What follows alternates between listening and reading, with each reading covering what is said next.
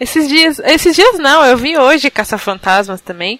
Eu consegui ver legendado e eles colocavam uns jargões, uhum. uns memes no meio do, da, da, localização, ficou muito legal também. A galera tá mandando qual, bem. O atual, você diz? O Caça-Fantasmas o... novo. Novo, sim, sim. Vocês conseguiram ver dublado? Ou legendado, aliás? Não, Não a gente viu legendado ah, tá. na pré-estreia. Legal. Eu gostei bastante do filme do Caça-Fantasmas. Eu achei super divertido. Não é um filme incrível que muda a sua vida, mas ele é legal. É divertido. É. Ok. Eu achei, eu achei, achei eu legal. Gostei, eu gostei. Daorinha. É legalzinho também. Também não tava esperando o melhor filme do universo. é, eu também não, não, mas achei bem legal. Até porque o antigo não é, é né? É, isso eu falar. Tá longe de ser. Os cameos, alguns foram extremamente forçados, né? Nossa, pra cacete, vamos falar a verdade, vai. Desnecessário. Né? Do, do, do, do, táxi lá eu achei também. Nossa, é, principalmente esse. Olhei e falei, táxi eu quase levantei. Que zoado. Nossa, velho. Precisava ter colocado o Dan Aykroyd aí, nossa, para, velho. O cara é, falar groselha e ir embora, falar, ah, para, mano. O único que para mim é aceitável foi o do. Caralho, qual é o nome dele? O... Do, do tio. Bill Murray. É, isso é legal. Porque ele ainda tem papel ali no filme. Tipo, ele é um cara que aparece, fala, as pessoas conhecem, né? beleza, tá ligado? Só que o Bill Murray ele aparece em todos os filmes porque ele é o Bill Murray. Sim. E tipo, isso me incomoda pra caralho, sabe? eu começo a me irritar, eu não gosto do Bill Murray, gente. Desculpa. Hater Por quê? Por que, que você não curte ele? que isso, denúncia aqui, o Rodrigo não gosta de Por quê? Ah, se foda. Violência, Nossa, cara. É, caralho, o, tá o Bill Murray é o Nicolas Cage da década de 80. é, não, exatamente. Não, para. Eu sempre quis é merda. cara dele. Pô, vamos falar, todo mundo lembra de Space Jam, Sim. né? É um filme da, que moldou a nosso, o nosso caráter, a nossa geração. Porra, tá que exagero. Aí no meio do bagulho, senhoras e senhores, Bill Murray, tipo, velho, pra que que isso tá aqui? no fucking reason. Tipo, pra quê? Aí ele entra aí, galera, não, não faz nada e vai embora. Aí, tipo, velho, por que, que vocês botaram o cara aqui, velho? Não faz sentido. Aí, é tipo, o ah, Bill Murray é mó legal. Tipo, Vai tomar no cu, velho. O cara não fez nada. Né? Tá louco. Eu, eu, eu, gosto do Bill Murray, ele é bem, ele é bem foda assim, Sim, total. Eu gostei da. Mas eu achei maneiro que, que ele morre, né? No, é o cameo dele, mas ele morre. Né? Eu lembrei de Zumbiland, é. inclusive.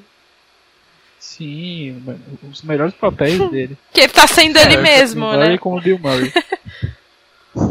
é. Tô pra ver aquele especial do Netflix lá, só que é de Natal. Ah, eu curti, eu achei bem legalzinho. Ele não é nada demais, assim, mas é legal se você tivesse nada pra ver. É bem ok. O último do último dele mesmo que eu vi foi o. Os excêntricos Tenenbaums, que ele é, é bem um legal. Eu gostei lá. desse filme. Que é legal Sim. também. É bem legal. Pra ver o Vida Marinha lá do. Não vou lembrar de cabeça, né? mas enfim, é também outro do Wes Anderson. Aí falou, ah, muito Bill Murray, chega. outro, outro ator que é bem foda-se, mas acho que ainda tá tentando atualmente é o Tommy Lee Jones. Puta, cara, não sei, velho. Eu, eu acho que quem caiu, quem cagou no pau mesmo é o. Caralho, é o outro, que eu falo que eles são iguais. Sim. Que tem o Tommy Lee Jones e tem o. Caralho, eu vou o nome Robert De Niro? Ah! Isso, o De Niro. O De Niro é um puta ator, tá ligado? Você fala, caralho, Robert De Niro, o cara é foda. Aí ele faz tipo um filme tipo. Vovô e o Neto. É, tipo, ah, velho, que bosta, saca? Eu quero ver o cara com uma arma na mão, da máfia, tá ligado? Eu quero ver sangue. Não, vou fazer um estágio aqui com 75 anos. Tipo, ah, que bosta, sabe? Eu, não precisa, velho. É o De Niro, sabe? Tem, uma, tem um cara que se deu o trabalho de fazer um, uma análise de tipo, em que ano o Robert De Niro parou de se importar. e o ano foi 2003. Caralho! Porra, porra, hein, velho? Se você essa porra me passa, velho. Que da hora. São investigação histórica importantes.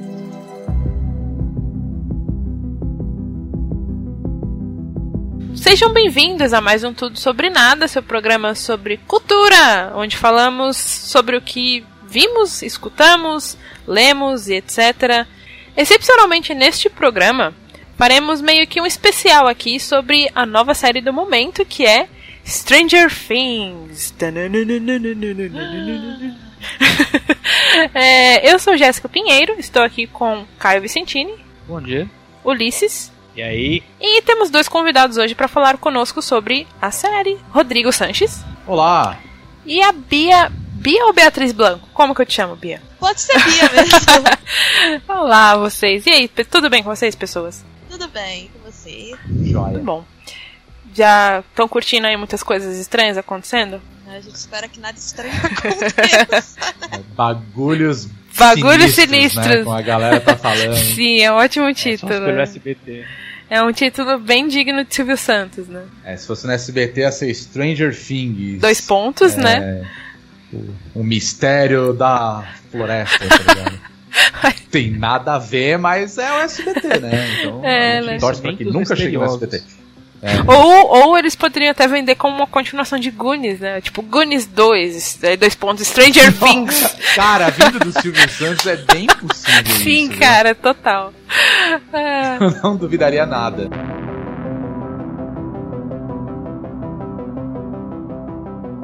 Neste programa, já fica avisado, nós teremos uma parte com. Aliás, teremos uma parte sem spoilers e uma parte com spoilers.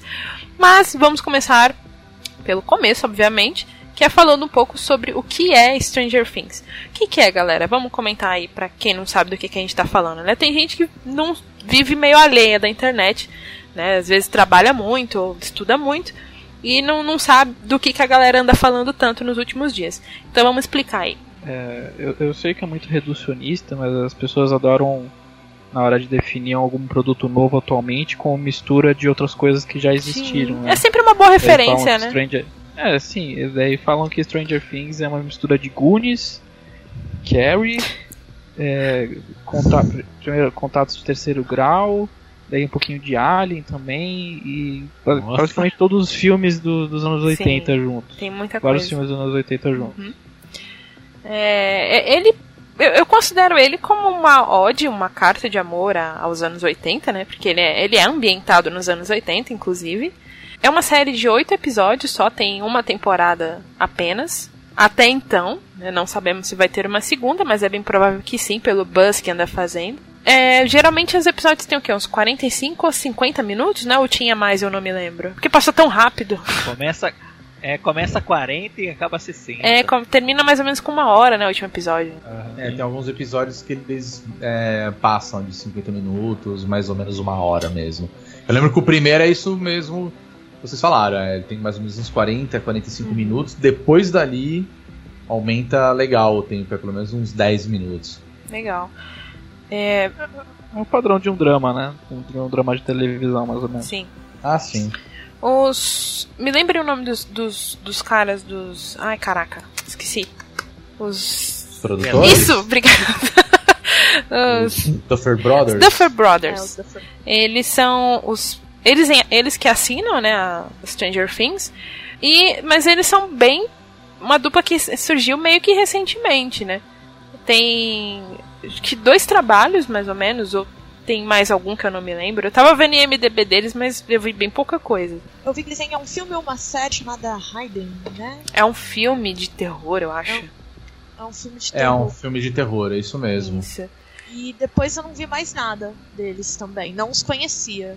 Eles, eles fizeram, se eu não me engano, roteiro. É, roteiro, mas eles- mas eles assinaram alguma coisa assim de, de texto do, do Wayward Pines, que é uma série. Eles dirigiram ou eles fizeram o roteiro? Ele, Não. o, eles escreveram três episódios. Isso. E aí agora. Diga, pode falar, Bia. Não, é isso. Escreveram três episódios. Isso. não vi de direção. Isso mesmo. Tô olhando no MDB deles. A Bia das minhas. é. Mas é isso. Então, ah, eles assinaram agora Stranger Things, né? A Netflix fez a parceria com eles. Eles lançaram aí essa série com oito episódios pra gente. Lançou tudo de uma vez agora em julho de 2016. A gente já falou então do que que é, né? Não tem mais o que falar. Alguém quer mais acrescentar alguma coisa? O- Eu monte- achava que era do Spielberg. Não uma é. pegada meio Ama- Amazing Stories, meio Twilight Zone, meio aquelas séries dos anos 80 de, de monstro com ET, com com base secreta americana, com experimento. Eu falei, parece coisa do Spielberg. Lembra muito, ver. né? Lembra bastante. Uma coisa que, que eu, eu, eu pensava que era que é, era uma referência para mim quando eu comecei a ver. Depois eu vi que não é tanto, mas ainda é um pouquinho, é o Super 8, né, que é do Spielberg. Mas lembra bastante o, e o Spielberg, se eu não me engano, ele viu a série e ele deu ok pra série, ele gostou, né? Outro que também gostou e comentou nas redes sociais foi o Stephen King. Stephen King tava dando ah. ok, um joinha, né, esses dias pra, pra série também. Ele é até citado, né? Tem muita coisa de Stephen King na série, viu? É, na verdade, assim, o Stranger Things, na realidade, ele, a gente pode categorizar ela como uma série de ficção científica que seria muito bem aceita se fosse lançada nos anos 80, porque, né, obviamente a ideia dele é parecer uma coisa produzida na época, né? Sim. né? Então a gente vai ver muita coisa que a gente já viu em outros filmes do John Carpenter, coisas baseadas na obra do Stephen King, Sim. do Steven Spielberg.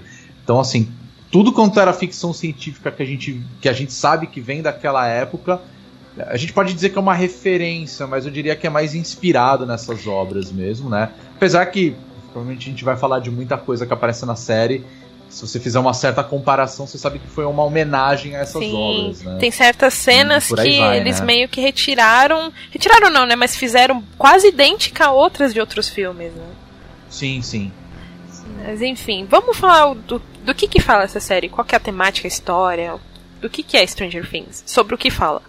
Então, a história ela foca num, num grupo de meninos que são, são bem amigos, são nerdões, eles jogam RPG juntos e tudo mais. Na verdade é um quarteto. E, e daí numa noite qualquer, um desses desaparece. É, ele desaparece e tudo mais, é, ocorre uma comoção na cidade, uma cidade no interior de Indiana ou Montana. Isso, é Indiana. Indiana. Indiana, uhum. Indiana, Indiana. E, e daí rola toda uma comoção por ele, todo mundo acha que ele tá morto e tudo mais. Só que ao mesmo tempo nessa cidade também ocorrem algumas experiências do governo e tudo mais e tem um laboratório, né? Se... Tem um laboratório do governo na cidade. Né?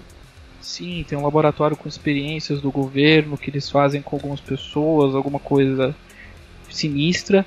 E, hum. e eis que ao desenrolar da série você acaba a série acaba se desenrolando e você acaba descobrindo que pode ter alguma relação a esses desaparecimentos, porque o Will, o garoto que desaparece, ele não é o primeiro a desaparecer uhum. e acaba tendo e você acaba descobrindo que tem uma relação entre essas experiências sinistras e esses desaparecimentos.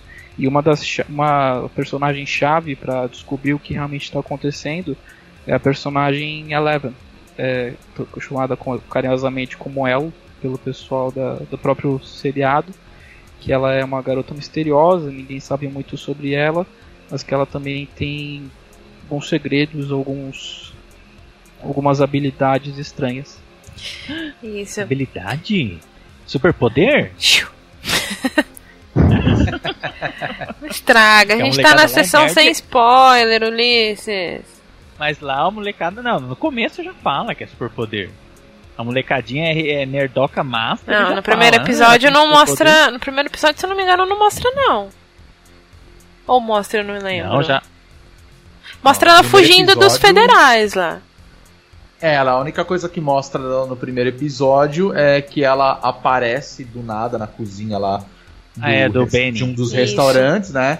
E, e ninguém sabe o que, que ela tá fazendo lá. Ela, inicialmente acham que é um garoto, né? Porque tá com o cabelo raspado. Uhum. E aí descobre que é uma menina e ela tá comendo loucamente como se ela nunca tivesse comido na vida, né?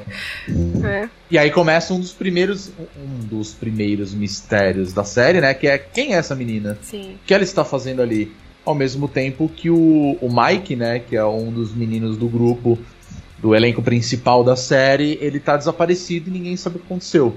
Não, né? não é o Mike, é o Will. Não, é o Will. Perdão, é o Will. Isso. É o Will, desculpa. Então, ao mesmo tempo que o Will desaparece, a Eleven aparece do nada. É, é bem duas partes de, uma, de um mesmo mistério, assim. Ele desaparece, uhum. mas ao mesmo tempo ela aparece e é completamente do nada. Ele, ele realmente aparece, é, quer dizer, ele realmente desaparece de um frame para outro, assim.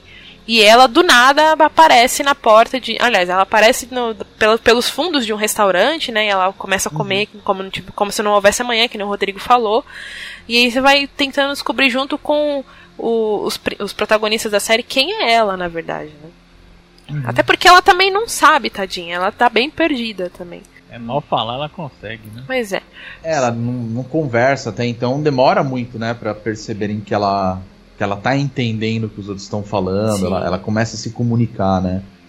Exato. Eu diria que até o, o Stranger Things, pelo menos no começo, é, com certeza a Bia pode até falar melhor sobre isso, porque ela é bem mais fã do que eu, mas ele traça um paralelo muito legal com o Twin Peaks, na verdade, né? Porque ele tem aquele ambiente de uma cidadezinha pequena, uma coisa bem pacata, né? Todo mundo na cidade se conhece, uhum. né? Não é aquela cidade com prédios altos, é né? uma coisa bem interiorzinho ali do, do sul americano. Então ele tem muito essa pegada mesmo, né? Exato. É que ele não tem aquela carga, digamos, sinistra de depravação moral envolvida de Twin Peaks, né? Mais é, inocente, porque... né?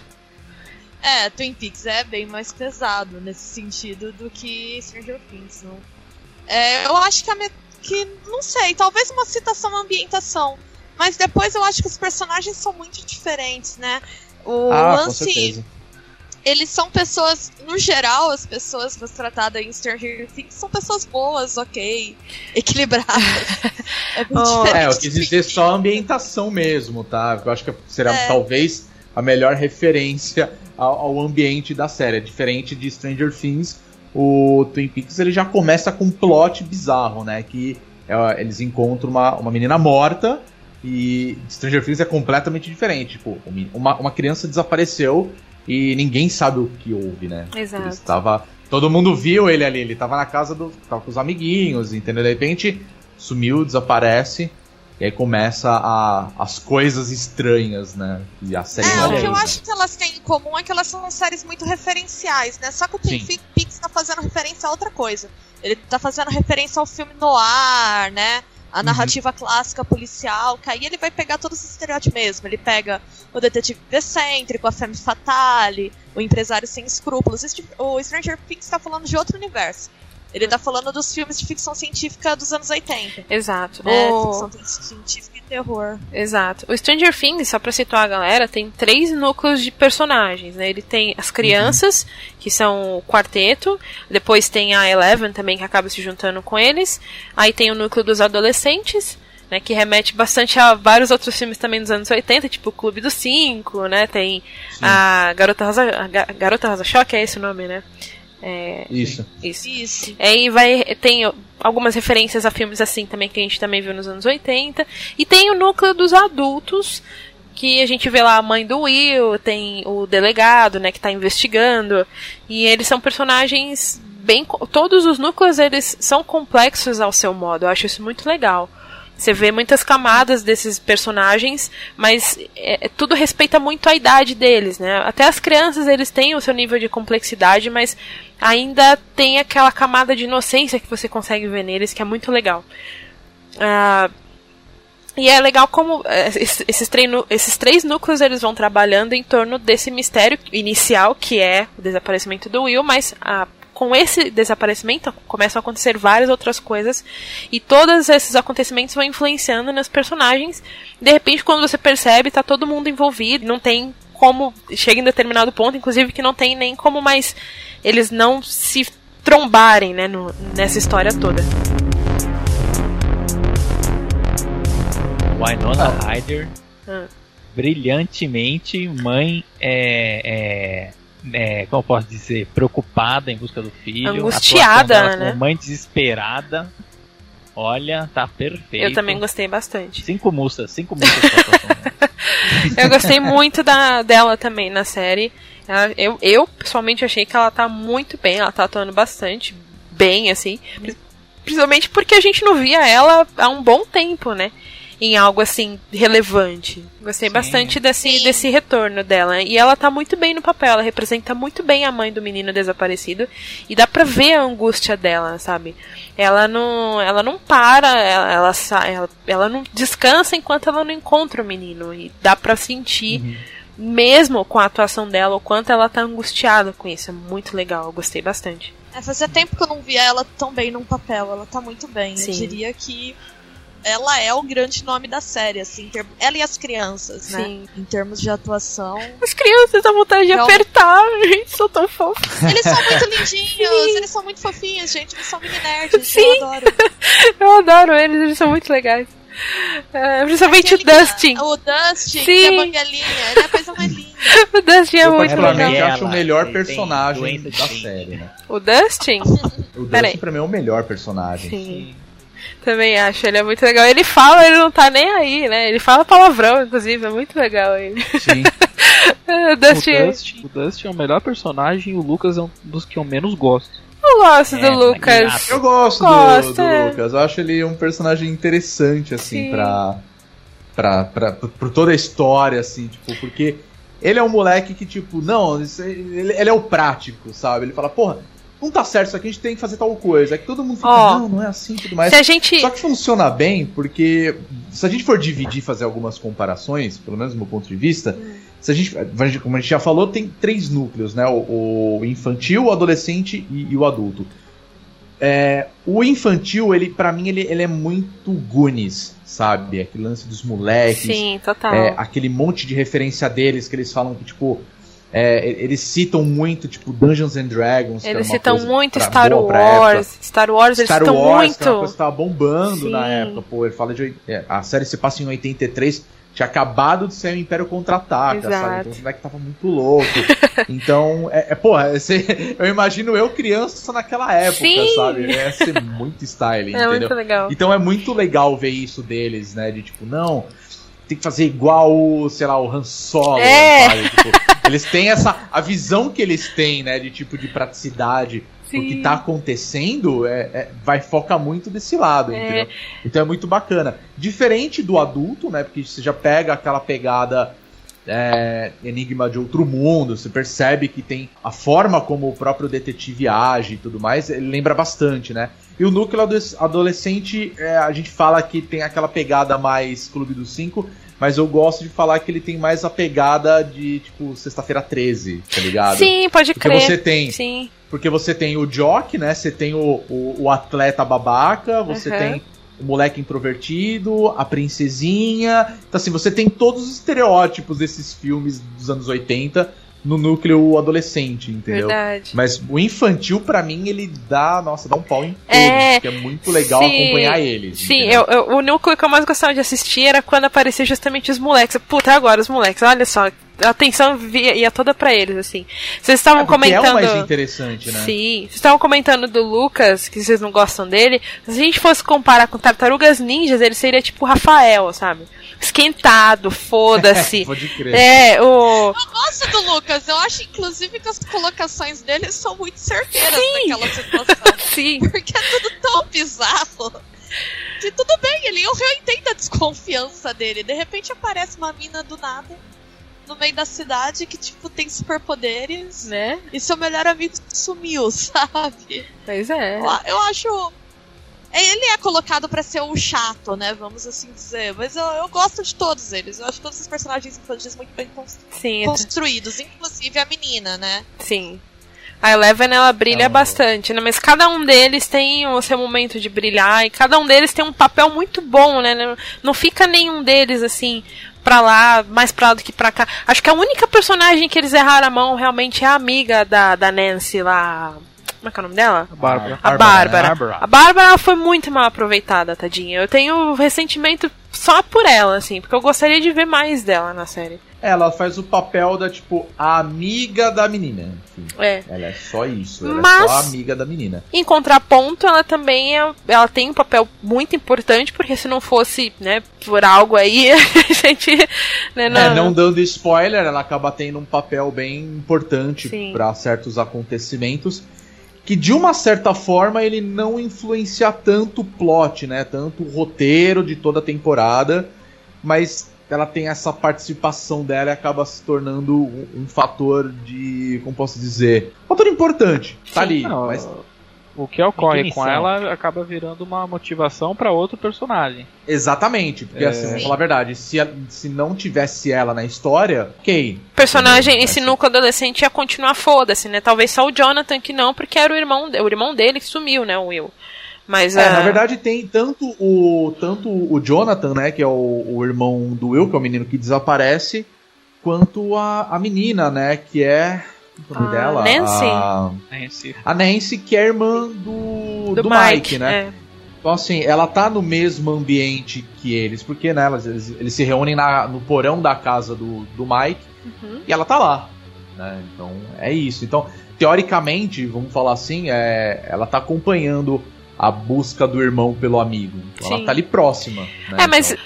o papel da Bárbara, assim, o papel da Bárbara influencia ao ponto de ela se motivar também participativamente, né? Que nem o Caio falou. E também, né? Eu acho que talvez se não tivesse isso, ela, ela ia continuar bem avulsa. Talvez, talvez, é só uma hipótese, ela fosse reduzida a só a irmã que tá lá para apoiar, sabe? E eu gostei do final do, do, do, papel que ela teve, né? Ela acabou, ela acabou virando uma personagem que cresceu muito.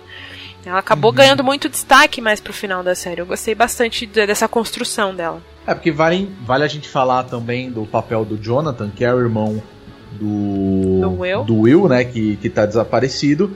E ele, eu acho que ele tem um, um dos papéis mais importantes da série toda, porque ele, por ser o irmão, fizeram uma construção muito legal da Sim. família dele, né? Sim. A gente tem a, o, o papel da, da Wynonna, que é a mãe, né? Uhum. O, o Jonathan, que é o irmão. Então, se você vê que é uma família, tipo, bem de. Que assim, tipo, mãe solteira que criou os dois filhos sozinha. Sim. Então, tipo, eles são, vou, falar assim, eles são os fudidos da história, né? Sim. Ali entre todos. É, é, tipo a família do Kenny ali, praticamente. São, eles são os Stark da parada, né? Eles são fudidos. É, eles são os fudidos, assim, porque, tipo, a mãe tem que trabalhar até tarde para complementar a renda. O moleque mais velho tá procurando, tipo, um, um trampinho porque ele quer ter o dinheiro dele e o menino tá ali, então ele, ele se sente culpado pelo fato do irmão estar tá desaparecido, porque ele não estava presente na casa na hora, ver se o menino estava por perto, se ele tinha ido para casa. Sim. Então, tipo, eu acho que ele tem um papel crucial, porque tanto que, na, não dando spoiler, né? Deixando isso bem claro, isso não é o spoiler. O, o irmão dele, né, que é a parte do núcleo adolescente, ele acaba tendo uma, uma motivação importante, que é procurar Sim. o irmão. Total. Então, assim, a, eu acho que talvez o papel da, da Nancy, mesmo não tendo a, a amiga dela, a Bárbara, talvez funcionaria bem, porque afinal de contas, tipo, eles, eles estudam na mesma escola, eles são colegas de classe. É uma cidade pequena, todo mundo se conhece, entendeu? Sim. Então talvez poderiam ter feito algo relacionado a isso se não existisse a, a Bárbara, é. entendeu? É, Talvez mas... seria uma, uma, uma, forma de incluir ela na história toda. Né? É só mas eu acho que o motivador é importante, até pro crescimento moral dela. É. Quando ela sim, começa... sim, isso sim. Você acha que ela é uma adolescente futilzinha que tá só preocupada com o namorado, Total, né? Total, sim. E aí, é no momento que a amiga dela tá em risco que você vê a grandeza dela no sentido de tirar tudo da frente pra ir atrás da amiga. Uhum. Eu não sei se teria um motivador tão forte para ela se não fosse a Bárbara. Exato. É, é, eu acho que assim, apesar da, da, da, história da Bárbara dentro da, da série, eu acho que as personagens femininas, todas elas, elas, pelo menos as principais, né? Elas são muito fortes, entendeu? Você Sim, tem são, são bastante. Todas elas, né? Tipo, de todos os núcleos, digamos. Você tem a, a mãe, né? Que, tipo, pô, é, o tempo todo ela acredita que o filho dela. É, ela vai encontrar ele, uhum. ela tá procurando, ela não tá interessada no que os outros estão falando, se estão tratando ela como uma louca, porque ela, ela acredita que o filho dela tá em algum lugar, ela vai encontrar, então o papel dela é muito importante. A, a, Nancy, que acaba tendo é, essa guinada do personagem dela, assim, esse conceito mais, mais moral dela, de mostrar que ela é uma personagem muito foda. E, e a Eleven, né? Que para mim ela, ela rouba a cena da série toda, Sim, né? Sim, ela brilha muito. Tem a mãe do Mike e da Nancy também, né? Que ela tenta sempre manter a família unida ali. Ela tenta sempre se aproximar das crianças, manter a, a família unida, independente da, das merdas que estão acontecendo lá fora, né? Eu gosto bastante dela também, apesar dela aparecer menos. E, e, e, em contrapartida, o marido é um sem noção total. Sim! Ah, é, ele é, ele é bem diminuído, é, né? Ele é o típico pai de seriado americano. Tipo, você pega, sei lá, o aquele do Alband lá, o Married with Children, é basicamente aquilo. Tipo, a casa tá caindo em volta dele ele não tá ciente de nada, né? Tipo, a mulher é, que tá correndo atrás lá e sim. ele tá ali. Exato. É, tipo, grab me a beer, I, I, I wanna watch television, né? Aí você fala, puta que bosta, é, sabe? É, é bem isso mesmo. Uma bosta. É o sonho americano dos anos 80, né? Cara? Pior que é. é. Mas é, esse, eu tava falando esse negócio da Bárbara porque ele é, é uma das coisas, é uma das coisas que me incomoda. Porque assim, vamos agora Sim, falar um pouquinho. Tem algumas coisas que incomodam na série, a série não é perfeita. Inclusive eu quero falar sobre hype. Porque toda série de Netflix que sai, isso é com todas, todas. Principalmente as que, ele, a que, a que a, eles acabam fazendo mais propaganda né, nas redes sociais, mais campanhas, etc. Enfim, toda série de Netflix que sai é um boom, né? Todo mundo começa a falar sobre, todo mundo fica, ah, você tem que ver tal coisa, tipo como se estivesse te ameaçando de morte, né? E, e acaba virando uma coisa sem noção, assim, pelo menos por algum tempo, né? Não dura para sempre, mas desde que, a gente, desde que a gente sabe que a Netflix começou a fazer séries, tá assim. Não é algo ruim, mas também não é algo muito saudável. E esse hype de Stranger Things eu tenho visto que às vezes ele gera até um, um efeito mais negativo do que positivo. Porque até a venda da série para os amigos acaba sendo uma coisa mais, né, sai, não sai como esperado. Eu vi muita gente falando que, ah, você vai gostar dessa série porque é assim, assim, assado, é tipo um terror e você vai ver coisa de Stephen King e, Steven Spielberg, etc. Ah, e a, a pessoa vai esperando uma coisa pelo que ouviu, mas acaba vendo outra não se anima a ver mais. Eu vi muitos casos assim. E é uma série que ela merece ser vista, ela é boa, ela não é essa vinda de Jesus na Terra como estão pregando por aí, mas ela é boa, bem boa. e o que, que, vocês acham sobre isso? Eu acho um exagero desnecessário. Mas o que, que você acha? é boa. Então, eu sou uma criança nascida na década de 80, eu já vi muita coisa. Eu gosto da série, eu acho interessante. Não só por remontar um salto saudosismo, porque essa série é pra quem tem mais de 25 anos no mínimo, né? Pra ver as referências. Ah, isso é verdade. O resto, o resto o pessoal só vai ver o app. Mas por que, que época é essa que não tem internet, que o telefone tem esse disco estranho? As pessoas não vão entender. Ah, até entende, é... né? Porque você entende que é uma série antiga. Pelo menos eu, eu, eu tô tentando ser otimista, mas eu imagino que se uma pessoa, sei lá, de 15 anos vê a série hoje, ela vai imaginar, tá, o pessoal tá usando esses rádios enormes porque é uma série de que se ambienta, é uma série antiga, né? Ou tenta se ambientar de como era antigamente. Né? Quem já viu Everybody Hate Chris vai entender que na hum. década de 80 não tinha essas coisas. Quem já viu no Everybody Hate Chris, e aí vai ver agora uhum. não tem. É década de 80 que já fala no começo, Indiana, o ano. E. Mas eu que já vi um monte de série parecida assim, eu gostei, achei interessante os mistérios. Mas essa, esse hype, essa. para mim eu não vi nada demais assim para gerar tanto buzz desse jeito. É, eu gostei muito, mas eu acho que rola o seguinte, a questão do hype do Netflix. Eu acho que as pessoas têm muita vontade de mostrar que elas estão atualizadas, sabe, nas redes sociais. Pode ser. Aí elas começam a assistir as coisas e elas começam a postar loucamente, assim, sobre o que elas estão assistindo. E eu acho que a série mexeu com a memória afetiva da galera. E o pessoal pirou e saiu, tipo. É, e meu, eu falo, tem, eu gosto muito de nostalgia, tá? Não sou contra, não. Uhum. Inclusive, tem, ouço muito música velha, gosto de filme dos anos 80, adoro terror, para mim a melhor época do gênero já foi e tudo mais. Só que eu acho que também rola muito lance do ego de séries assim, elas apelam pro nosso ego porque a gente reconhece as, as referências e a gente se sente muito fodão, né, por causa disso. Tanto é que meu quanto. É, mas é isso. Olha o tanto de post que bombou, tipo, todas as referências de é Stranger É verdade, Things. é verdade. E aí, toda vez que você publicava, sério, eu me arrependi de publicar um link desse na minha timeline. porque aí as pessoas começaram a puxar uns negócios, tipo, nada a ver, assim, mas só pra mostrar que conhecia, saca? Uhum. Então acho que isso que é o efeito da loucura também, né? Essa vontade de mostrar que você tá antenado, que você é um grande conhecedor de cultura pop. As séries nostálgicas, elas mexem muito com isso, né? Sim, tem a questão da memória afetiva que você também falou, né? Memória afetiva é um problema. A galera não vê nada além de. Quando a, a coisa mexe com o sentimento da pessoa, de, da nostalgia, e aí mexe com a memória também, de, de como eram as coisas antigamente, meu, acabou. Você não consegue mais fazer a pessoa enxergar nada. É difícil a pessoa sair desse estado de memória afetiva ah. extrema. É, é não terrível. É... Não é a Hã? primeira vez que o Netflix explora a, a, o mercado da nostalgia, né? Porque várias vezes eles renascem em séries que todo mundo gostava. é, é, fazer um filme de uma série antiga, é, o Netflix ele sabe que as pessoas pagam por nostalgia, pagam, pagam por reviver momentos que eles viveram em outras épocas. E Stranger Things nada mais é do que um grande revival de coisas dos anos 80. Sim. Então é um negócio muito poderoso para quem para quem gosta de Goonies, para quem gosta de todo produto derivado dessa época. Stranger Things é quase um pornô de anos 80, de tantas coisas que ele se referencia. Total. Sim.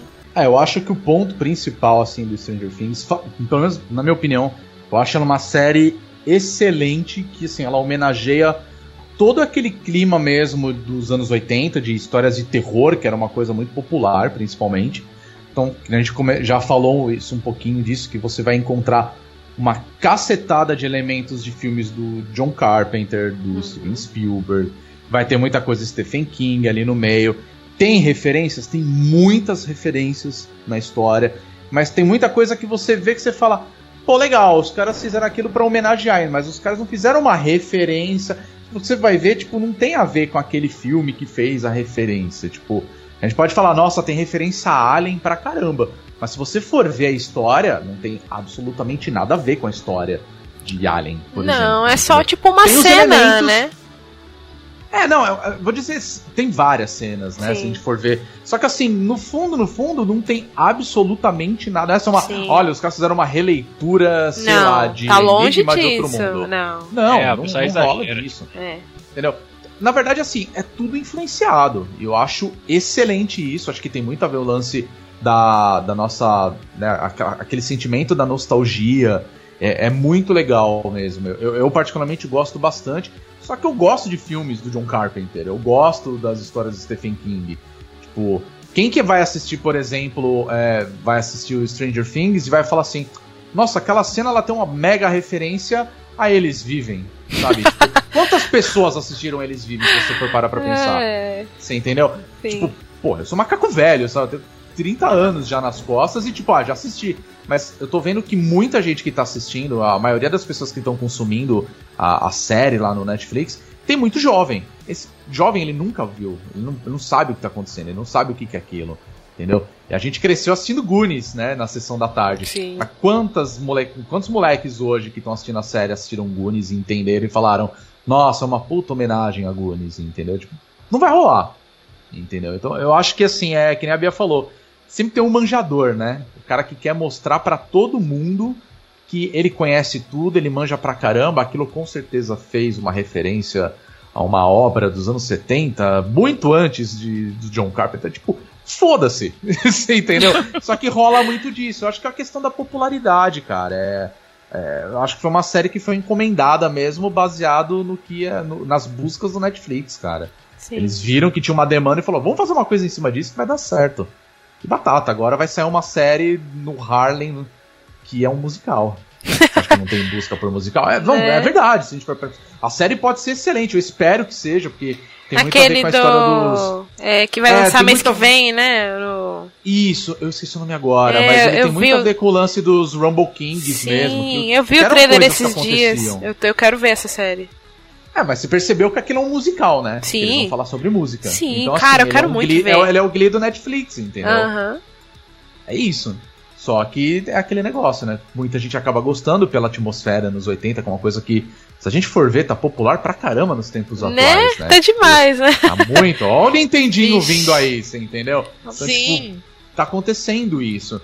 Mas eu acho que rola isso. É, é tipo o lance do Game of Thrones. Todo mundo tava assistindo Game of Thrones. A diferença é que não é todo mundo que tem o a HBO em casa para acompanhar. Exato. Ela vai baixar na internet. Agora, a Netflix, meu, todo mundo tem uma assinatura. Pelo menos alguém da família tem a conta. Uhum. Você assiste a hora que você quiser, tá à sua disposição. É só você pegar e assistir. Então acho que parte da popularidade tá por causa disso. Que tá ali, Exato. qualquer um pode assistir a hora que quiser, né? Sim, muito bem falado. Alguém No- quer acrescentar? No Sim, pode falar. início. No início eu achava que teria um efeito meio Lost da. De, de, de- porque é uma série de mistério, né? Apesar de isso não é necessariamente um spoiler, mas é uma série, é uma temporada mais ou menos fechada é, no início, mas no início eu achava que teria um efeito meio Lost, que ele abriria muitas questões em que todo mundo sentasse e começasse a discutir sobre o que realmente está acontecendo. Apesar dele deixar pontas soltas, é, algumas pontas soltas para talvez uma segunda temporada, ele basicamente fecha o, a, a história principal. Sim.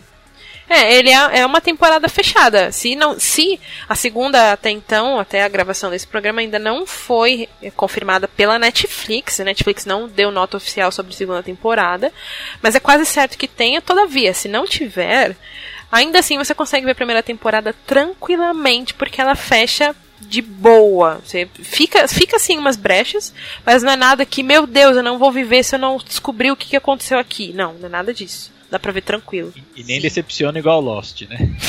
Ai, nem fala de Lost. É. Vixe. Não gosto tá. nem de lembrar.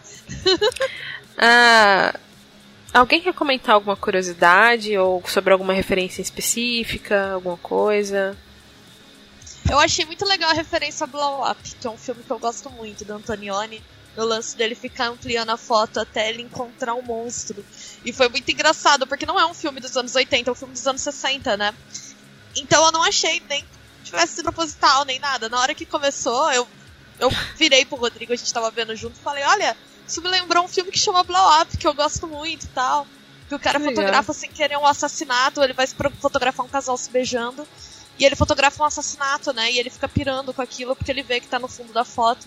E aí depois eu vi que várias listas, vários sites colocaram como uma citação do filme. Aí eu achei curioso, eu achei legal. Eu falei, nossa, porque é realmente foi a única citação que eu vi que foge do universo dos anos 80. Ele é bem anterior e ele é um filme bem típico dos anos 60 mesmo.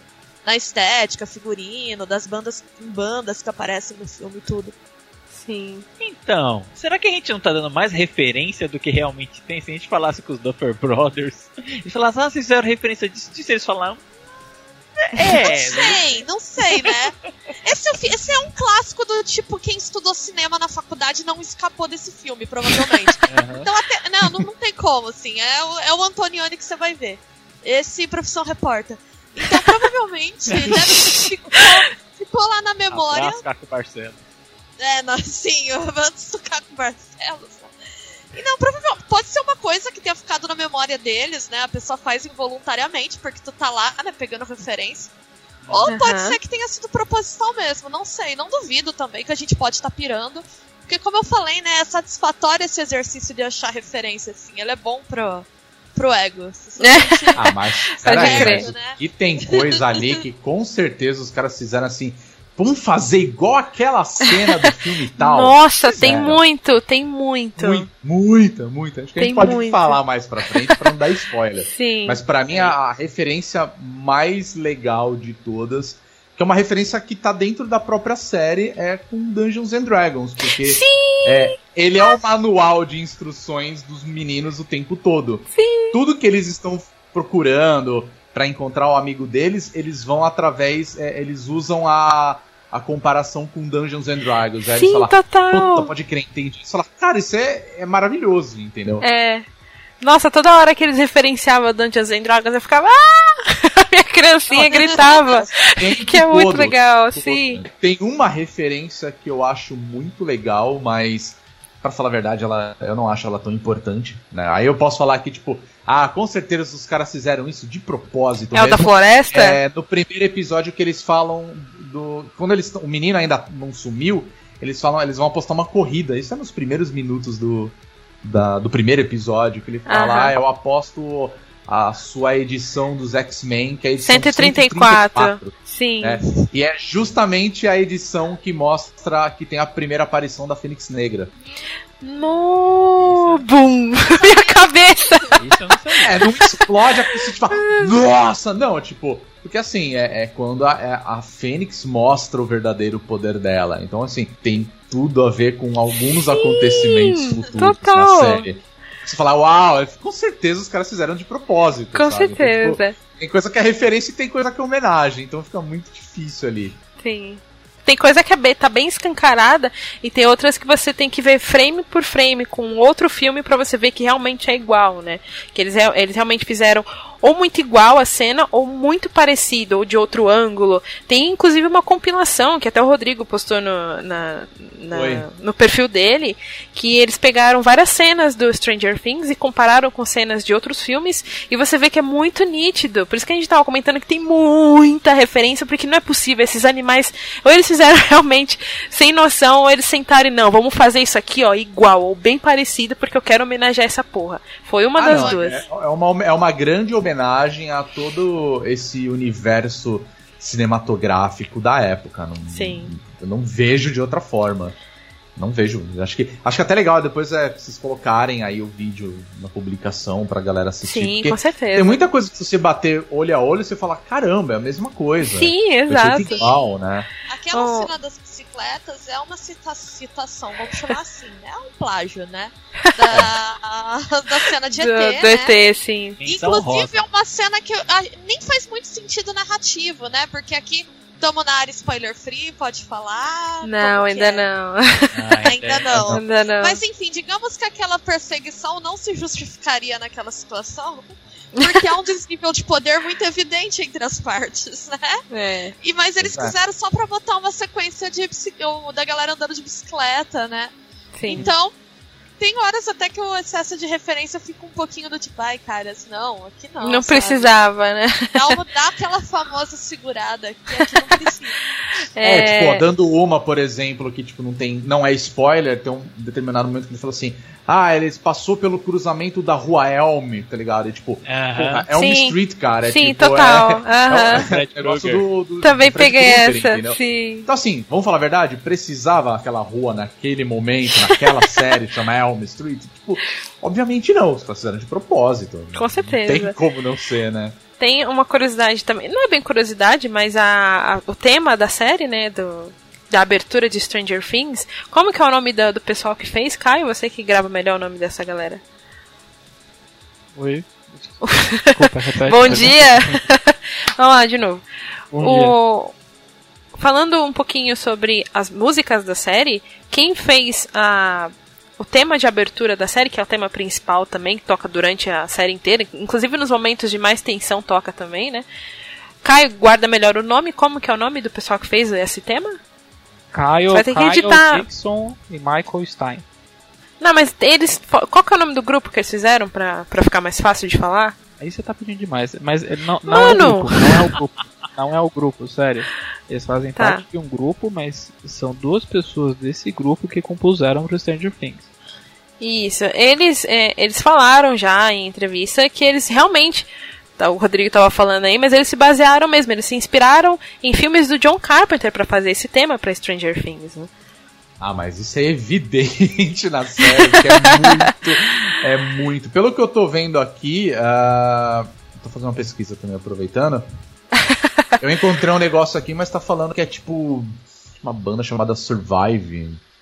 Isso! Sim, é, é, isso! Survive, é isso? É isso mesmo, sim. Acho que eu já ouvi esses caras no Spotify.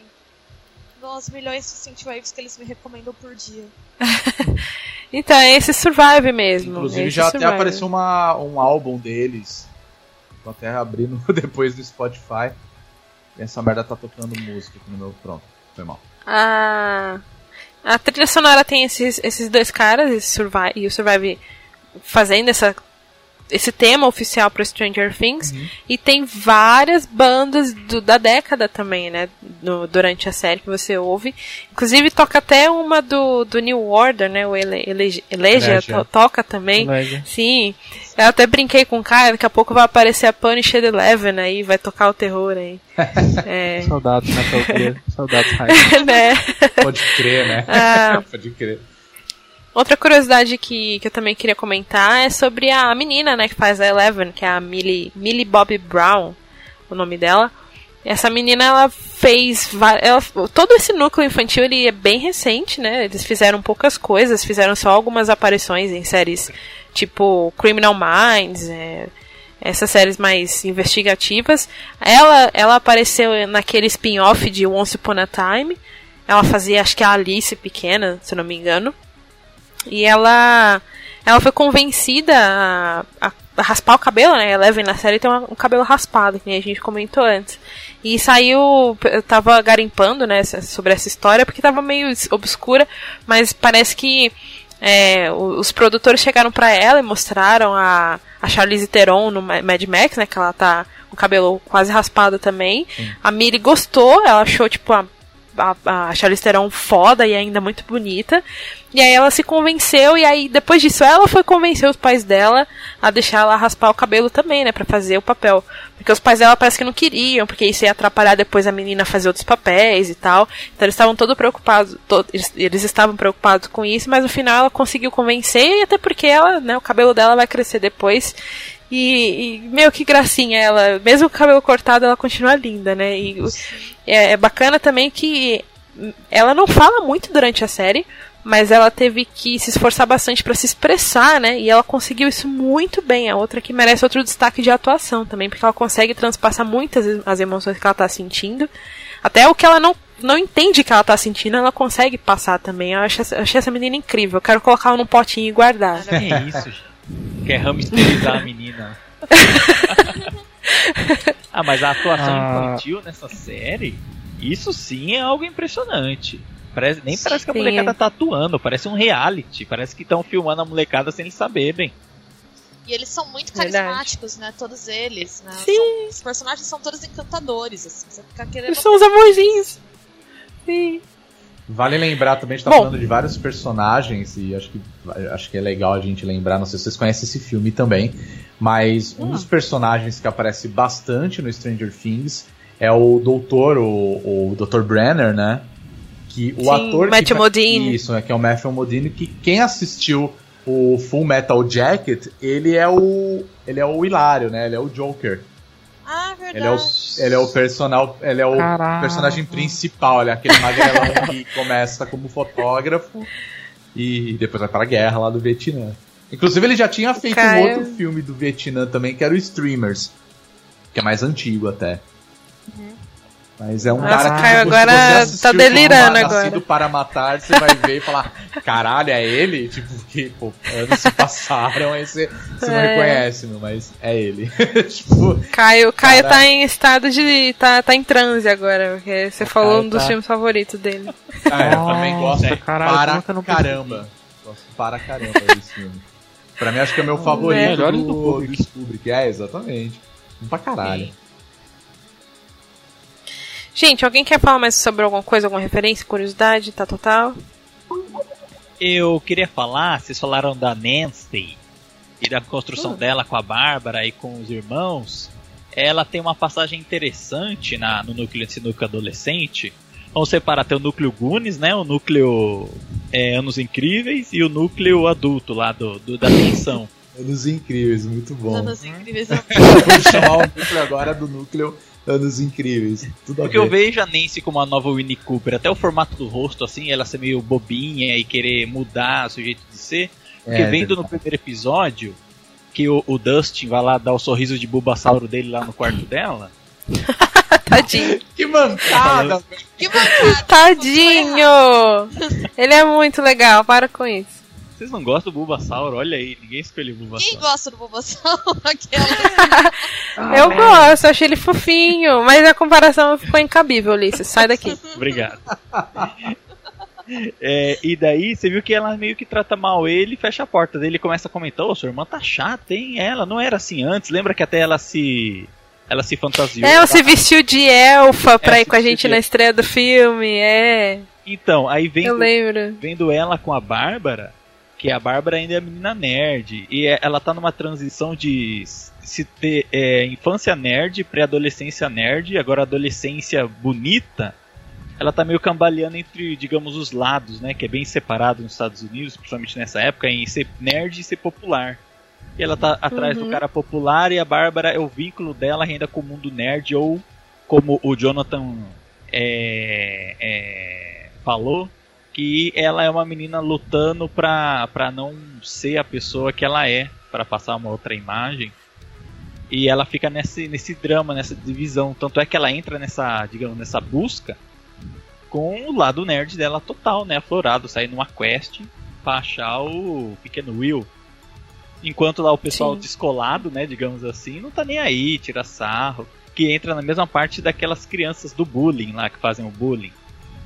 Sim, total. Então, aí os adolescentes babacas são os que na infância eram os bullers, né? O pessoal que. Tipo, é, é aquela coisa bem americana, é estereotipada, né? De separa os nerds, os esportistas, os, os descolados, que acabam virando os babaca na, na, adolescência. E a Nancy tá nessa, nessa linha tênue aí de querer ser popular, querer viver a vida, querer beber cerveja e fazer as babaquices dos descolados e a Bárbara tentando puxar ela de volta, assim, sendo ela. Sim. Sim. E aí eu acho que rola até uma culpa, né? Quando ela some. Porque ela... Ah, total. Uhum. É aquele negócio, ah, eu abandonei minha melhor amiga, igual o Jonathan, abandonei meu irmão. E os dois saem na okay. busca aí atrás do pequeno Will.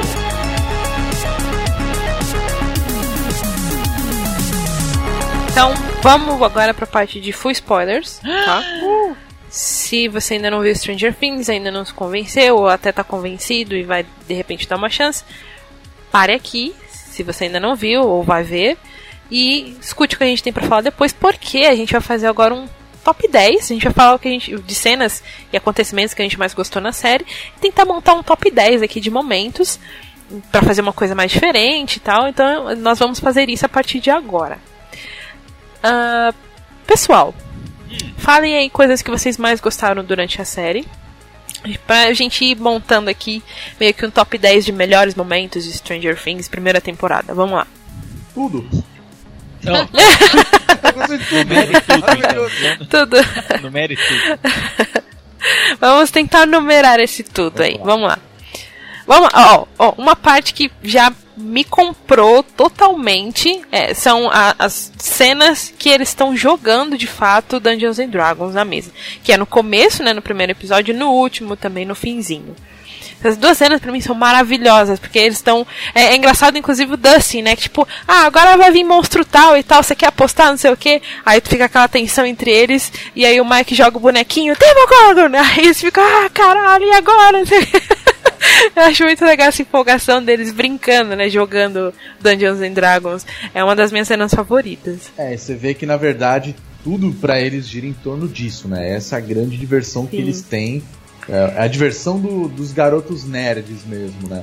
E Sim. o lance do Demogorgon eu acho muito legal, porque o tempo todo, a gente agora pode falar o que acontece com, com o Will, né? Que ele, vê, ele vê uma criatura ali no meio da estrada e você pensa, porra, é um ET, né? Você fica cismado que é um ET o tempo é, todo. É, a primeira coisa que eu pensei é, porra, é um ET, caralho, tipo, de mais já, assim, gratuito nos oito primeiros é, minutos, caralho! É, eu vou falar a verdade, a primeira vez que eu vi é, o trailer de Stranger Things, quando o Netflix ele anunciou, a primeira coisa uhum. que eu olhei, eu falei assim, ih, mano, é uma série de ET. Fudeu. Sim. Fudeu porque eu não gosto de coisas de ET. Eu, eu, sou, eu fico apavorado Sério? com coisas de extraterrestre. Eu, não, eu definitivamente não Nossa. gosto, cara. Não dá. Aí eu falei, caralho, eu vou ter que assistir essa série. Tem ET, mano. Tipo, só aqueles moleque que assistiu, tipo, contatos imediatos de terceiro grau e ficou traumatizado, tá ligado? Aí por mais que passe os anos, você vê que é um bando de crianças usando roupas com capacetes gigantes, você fala, que bosta, tá ligado? E ainda, ainda tem aquela memória afetiva de cagaço da época, tá ligado? Então eu, na hora, eu até tava vendo junto com a Bia, eu falava, meu Deus do céu, vai aparecer o ET, vai aparecer o ET. Ok, a gente sabe que não é um ET, mas, porra, é, eu acho muito legal voltando ali aquela pegada que o tempo todo eles tratam o, o monstro, né, ou a criatura como Demogorgon. Uhum. Tipo, é Demogorgon Sim, toda... do início ao fim. Sim, eles, eles chamam a criatura lá, o que a gente acha que é o ET no começo, de Demogorgon. Eu acho isso fantástico. Inclusive, eu não, mesmo que eles venham, de repente tivesse uma temporada, eles venham aqui. Não, esse monstro aqui, a gente deu o nome pra ele. Tá, tá. Não, foda-se, é Demogorgon. É Demogorgon, é referência. Pô, amanhã vai sair o bonequinho Funko do Demogorgon. É isso. o nome dele, pra mim, é Sim. Demogorgon, não tem outro nome. Sim, entendeu? também. Exato. E, uh e questão de narrativa é muito legal, porque no primeiro episódio, o que está acontecendo no RPG é o que acontece na série. Uhum. Que o personagem Sim, do Will é pego pelo Demogorgon. E daí logo depois o, a criatura pega ele. É, então, foi aquilo Isso. que eu tinha falado, que o manual de instruções que eles têm na série inteira é o Dungeons and Dragons, cara. Tipo, não Sim. foge disso em nenhum momento, cara. inclusive, no final. Inclusive, ele tenta usar a bola de fogo e falha, né? Porque ele carrega a arma. Que é. seria a, é verdade, é verdade. Ele carrega a arma, né? Que seria a bola de fogo, como ele tenta fazer no jogo. E no momento que ele vai atirar, que ele desaparece. É verdade. É muito, é muito paralelo, né? E a, a Eleven seria o quê? Aquela NPC apelona que tá lá pra ajudar? É o guest. é... Eles também fazem qualquer cena da... Né? Aliás, qualquer cena da, da Eleven dando chapuletada lá nos bullies, ela é muito boa. Sim. Todas as cenas que ela faz isso. Todas as cenas. Ah... A cena que ele, ela faz o menino se mijar lá no meio da escola é muito legal. Eu é adorei essa cena. O meu momento preferido é o Dustin gritando: é, ela é nossa amiga e ela é maluca. Eu acho legal o Dustin. Ele é um menino que tem uma admiração pela Eleven que não é a admiração romântica que o Mike tem. Sim. Ele tem a admiração do tipo, caralho, você é muito foda, olha isso. Exato. É foda, exato. Tipo, ela é a super heroína dele. Então ele fica sempre muito entusiasmado toda vez que ela faz alguma coisa. Sim. É, eu é gosto porque eles isso. percebem que eles são, tipo, os, os geeks mesmo, né? Tipo, a nós somos os esquisitos da galera. Só que no nosso uhum. grupo tem uma mina que ela é muito foda. E por mim, tá tudo bem. Foda-se, tá ligado? Se eu sou esquisito. Sim. Mas a gente tem uma mina que é muito foda. Então para ele é o um máximo isso. Eu acho demais. Eu acho espetacular. Para mim ele é o melhor personagem. Eu falei isso e repito, velho. Quero nem saber. Ele é, ele é mesmo. É. Eu gosto que, que toda vez que o grupinho dos meninos briga, né? Ele é o único que tenta sempre apartar as brigas, ou então unir eles, tentar fazer eles pensar também, né? Inclusive é ele que dá o tapa na cara do Will pra eles tocar, né? Do Lucas, porque que eles estão brigando tanto. Uhum. É, e uma das cenas que eu mais gosto do Dustin dentre várias que eu gosto dele, praticamente todas, é a do, do final, né? Que ele vai eles estão lá na, no ginásio da escola. Ele, ah, eu vou pegar uns pudim lá, porque eu tenho certeza que a dona fulana lá tem um estoque dessa porra. Sim. Aí ele sai assim pra pegar e ele volta com um monte de pudim tá de chocolate. Eu escondia, maldito. É. Mas aí, tá, ele pra mim, é, é, ele é o. Ele é aquele. Ele é o gordinho dos Goonies. Inclusive, isso daí pra mim é uma referência absurda. Isso é copiado, tá? É, inclusive a Goonies. E tem aquela cena que o gordinho Sim. lá, ele pega, ah, tem um chocolate aqui, aí ele vai e cata um monte. É a mesma coisa, entendeu? É, Pode crer, é, é verdade. É muito bem construído no Stranger Things ele. Tipo, ele é o. Ele é o figura, ele é o alívio cômico, mas ele é o que centraliza uhum. todos, assim. Ele é o que ele, é, ele, é a, ele é a cola deles, entendeu? Ele é a cola, exatamente, a cola do grupo. Ele fala, eu sou o único é. com bom senso aqui, eu sou o único sensato quando eles começam a brigar. Exato. Ele não tá errado. É verdade, sim. Ele não tá errado. Esse moleque é muito bom. Vamos lá, gente, falem melhor os momentos que vocês gostaram. Vamos lá, vamos lá. É, eu posso falar que eu fiquei decepcionado com o monstro quando ele aparece? A gente tá falando de coisa que a gente gostou, Ulisses! Não, tá bom. Presta atenção! Falo depois. Falo depois. Pede pra falar de música, falar de filme. Pede pra falar de. filme falar de audiodrama. audiodrama. Ah, é, eu, na verdade, não é nem uma cena em específico, mas é todo o clima. Qualquer cena de. que quer passar um clima de terror na série, eu acho que foi muito boa. A cena dele. de um dos cientistas entrando no portal do mundo invertido. Eu acho que foi, Cara, tenso. é muito tenso, eu gosto muito dessa cena em específico. Eu, eu, eu, eu confesso, eu, eu, eu sou cagona, eu tenho muito medo de, de ver filme de terror, inclusive, é, é difícil de eu ver. Eu abro exceções apenas no Halloween. Porque, né? É. é, é, mas eu. É difícil ver é, coisa de terror porque eu geralmente eu fico com medo mesmo.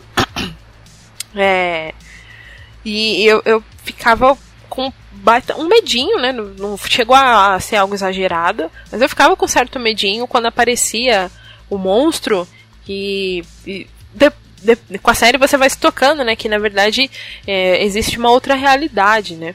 Que, e esse monstro ele vem dessa outra realidade para nossa. E quando ele aparece essas cenas que ele tá tentando rasgar esse tecido da realidade para vir pro nosso, cara, eu ficava com um cagaço. Aquela cena na casa da Joyce, da, da que ela da parede, mano. Eu fiquei Aquilo muito é traumatizada com essa Aquilo é cena. É mano, é, é, tenso pra caramba. Você vê ele realmente tentando rasgar a parede, nossa. Sim, é, é meio. É, Poltergeist tem uma coisa meio assim, não é?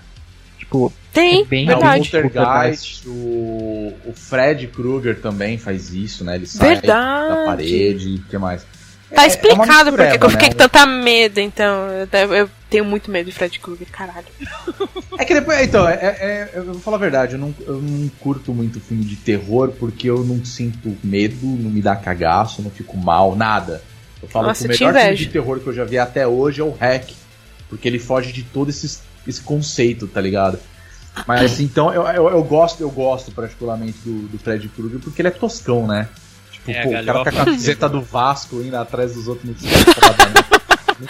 Pô, é fala real, né? Que bosta, o cara catou a mão do Eduardo Mãos Tesouro e tá indo atrás da galera. Aí, tipo, porra, mas na hora que você vê na série e você curte essa galhofona de tipo, porra, o cara sai da parede, tipo, como se fosse um bagulho de latex, tá ligado? É tipo, porra, na hora que eu falei, caralho, tipo, Fred Krueger, total. Mas você falou do, do Poltergeist. Tem, nossa, o Poltergeist ele aparece muito, assim, né? aquele clima dele na série é, o tempo todo. O lance das luzes, esse lance dele entrar nesse, nessa outra realidade, que eles estão com a cordinha ali, puxando o cara. Nossa, aquilo é Poltergeist puro. Tem uma sequência que eles que a mãe do Mike vai falar com a Joyce e ela tem, eles têm a bebê, né, a Holly, que é a menininha, a loirinha também, muita fofa e apertável.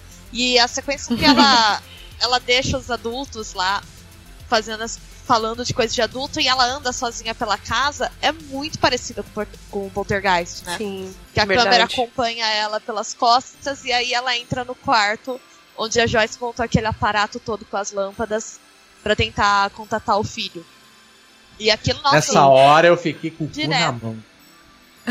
Sim, eu também. Né?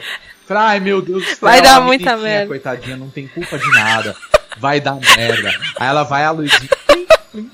Aí fala, ai, mano, não, né? menina, volta. Criança, criança fofa e cachorro, não. Eu ficava angustiada né? com aquele cachorro também. Tipo, aí vai dar merda cachorro. Sim, eu também fiquei muito angustiada com esses dois. Nossa, demais.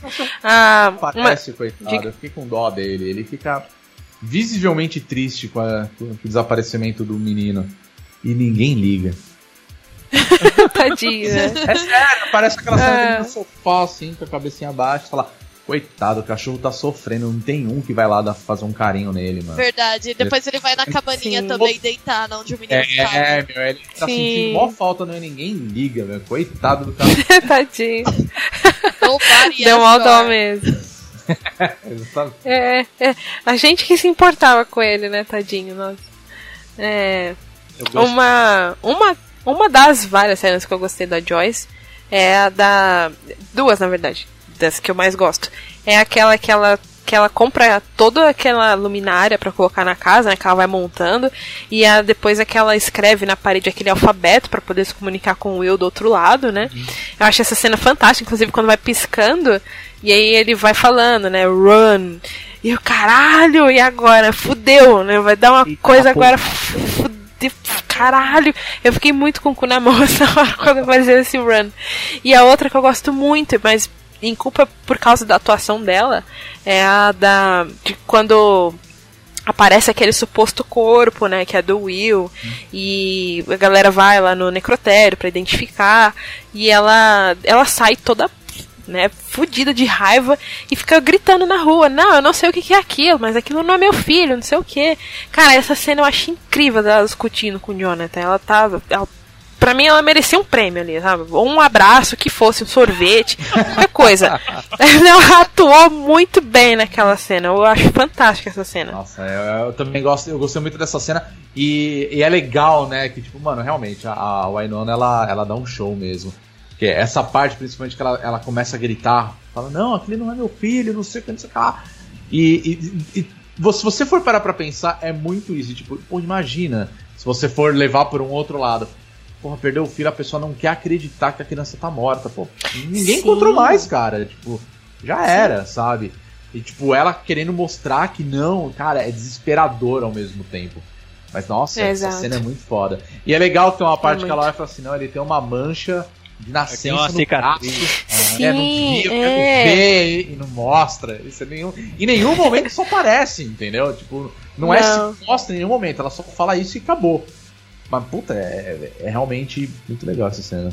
Então não é daí que Sim, vem a é certeza dela, que não é o filho dela? Fala, não, é, é que eles não deixam claro, né? É daí mesmo. Só que ela fala isso, mas não mostra. É, e ela não, não mostra, então a gente continua na dúvida. Tem, entendeu? Tipo, é. entendeu? Você só sabe o que ela falou. A gente continua na dúvida porque não mostra na série, né? Mas ela tá fiel que não é ele mesmo. E, porra, ela é a mãe. Meu, se uma mãe falasse pra mim, olha, ele tem uma marca, e eu não vi essa marca no corpo, eu falei, cara, eu vou acreditar nela. Ela é a mãe, cara, ela sabe. Que até aí ela já se comunicou com ele do, do outro lado. Tem isso também, então, né? Então ela tá crente, Sim. ela tá ciente de que o menino tá vivo. Ela fala, não, meu filho tá em algum lugar, eu não sei aonde, eu não sei o que eu faço, mas eu vou dar um jeito. E aí os caras vêm, não, então, teu filho morreu, tá aqui e tá. tal.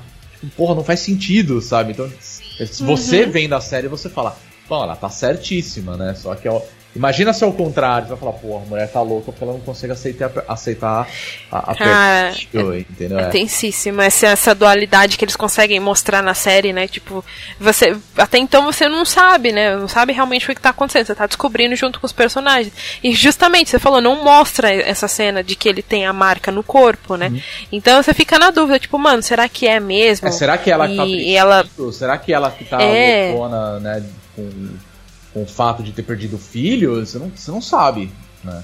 Exato. É muito foda. É depois cena. você consegue entender, tanto que. Eu até vou falar, uma, acho que a cena que eu mais gostei da, da série toda, acho que tem a ver porque depois o, o irmão dele, né, o Jonathan, a, acaba fazendo a, a, descoberta junto com a menina, né, com a, com a Nancy. Uhum. E aí eles começam a ir atrás do tal, da tal criatura que a Nancy fala que viu, né? Quando ela vai ver Sim. lá onde que a, a, amiga dela tá e tudo mais. Que é a cena que eles falam, cara, eu vi, ele existe e a gente tem que matar esse bicho. E ela fica com sangue nos olhos e ela fala, esse bicho matou minha amiga. Agora eu vou me vingar, é. entendeu? E aí, quando eles começam a se preparar de comprar as coisas na loja, comprar munição, é armadilha, a, a, parte mais legal para mim da série é quando eles estão na casa e eles se tocam que a, a criatura ela é atraída por sangue então rola, eu acho que aquele momento Evil Dead, sabe? Tipo, eles, cortam a mão, espalha sangue e fala, cara, vai vir. E você já sabe que isso vai acontecer, porque já teve o diálogo do, do pôster do Evil Dead no quarto dele. É, o, o você fala, vai acontecer fala. o Evil Dead. O capeta vai vir, tá ligado? E aí tem o, o namorado dela junto, porque você pega. Cara! É muito bom. Eu gosto, inclusive, essa é a cena que redime. Não redime, né? Porque o, Steve continua um babaca, né? Mas é, eu acho que essa cena que ele pega o taco e ele começa a bater muito no monstro, cara, eu acho muito maravilhoso, foda. Maravilhoso isso. Mas é legal porque o tempo todo o que, que ele tá achando? Faz sentido, tipo, porra, a mina que eu tô saindo, ou a minha namorada, ela tá me traindo, ela tá ficando com o babaca lá do, do esquisitão lá. E aí chega eles tudo maquinado, ele, porra é essa que tá acontecendo? Vai embora daqui, mano. Ela aponta a arma pra ele, fala assim, se você não sair Sim. agora, eu vou meter um tiro em você. Ele fala, pô, peraí. Aí ele, não, eu não posso fazer isso, tem que voltar. De repente acontece aquela cena meio poltergeist, meio, meio Fred Krueger, que o Demogorgon sai assim do teto, né? Sim. aquela fenda dele, dele sair ir pra cima. Aí, tipo, ele, ele para e puta merda, o que, que acontece? Que porra é essa? Ele fica aterrorizado. né? Só que ao mesmo tempo ele fala, não posso deixar essa merda acontecer. Pô, ele cata o taco de beisebol e dá um pau. Então, aquela cena toda deles, deles quererem pegar é o. É muito foda. Jogar fogo, deles ficar preso com armadilha. E o tempo todo eles ali, cara, pra mim a melhor cena é que os moleques vão pra frente, assim, tipo. Ele fala, não, a gente vai pegar e vai matar ele. Não interessa, tá ligado? Puta, pra mim é a melhor cena da série inteira a, a proatividade é violenta deles em querer caçar um monstro. Pra mim, esse é bem foda. Muito bem... E eu, eu gosto muito também porque ela casa, ela ajuda também os adultos que estão lá dentro do, do mundo invertido, né? É. Porque se, se, se eles não atraíssem um monstro pro mundo real, os, o, a Joyce e o Hopper, eles iam encontrar um monstro lá dentro, ia ser foda, né? Sim. eu gosto muito de como eh, tudo isso conversa porque eles, eles ajudam a atrair a besta pra cá, enquanto eles dois estão lá dentro procurando o Will. É bem foda. Apesar que eu tenho uma teoria sobre o lance do Demogorgon, mas acho que a gente pode viajar um pouco mais pra frente.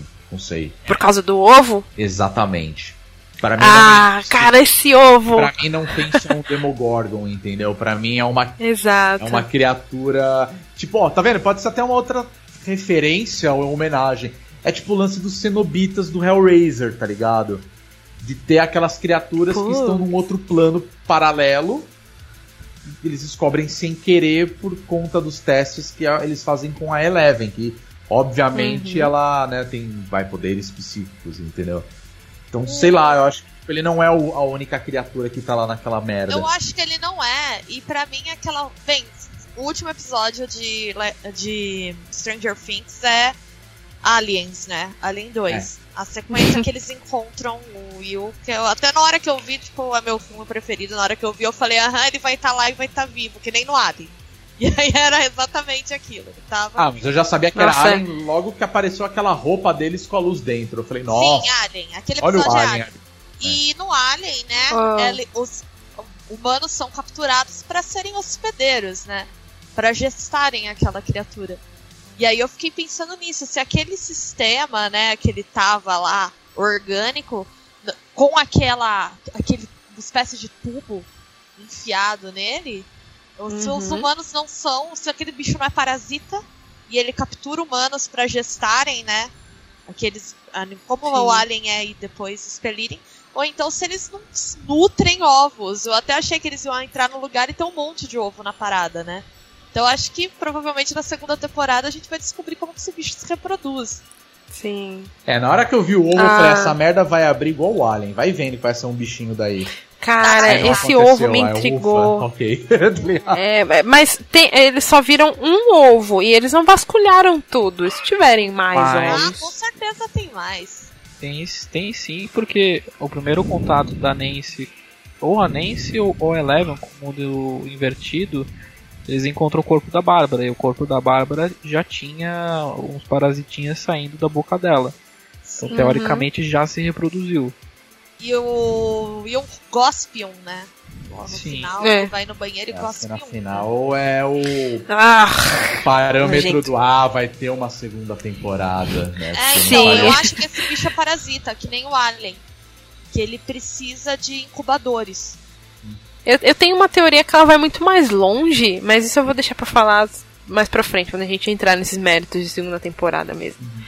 É, uma das. Aliás, algumas das cenas que, que eu gostei bastante também, de que ajuda também a construir muitos personagens, são os flashbacks. Os flashbacks da Eleven e o do, os do Hopper, cara, os do Hopper, nossa, me quebrou muito o coração, cara, aqueles flashbacks dele com a filha dele. Puta merda.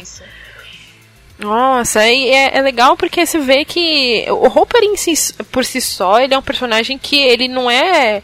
Ele quebra estereótipos, né? Sim. Ele não é aquele, aquele delegado bobão que tá. que só vai descobrir tudo por último, né? Ele não, ele tá lá ativo, ele, inclusive ele quebra muitas leis, ele vai, ele infringe muita coisa para descobrir a verdade.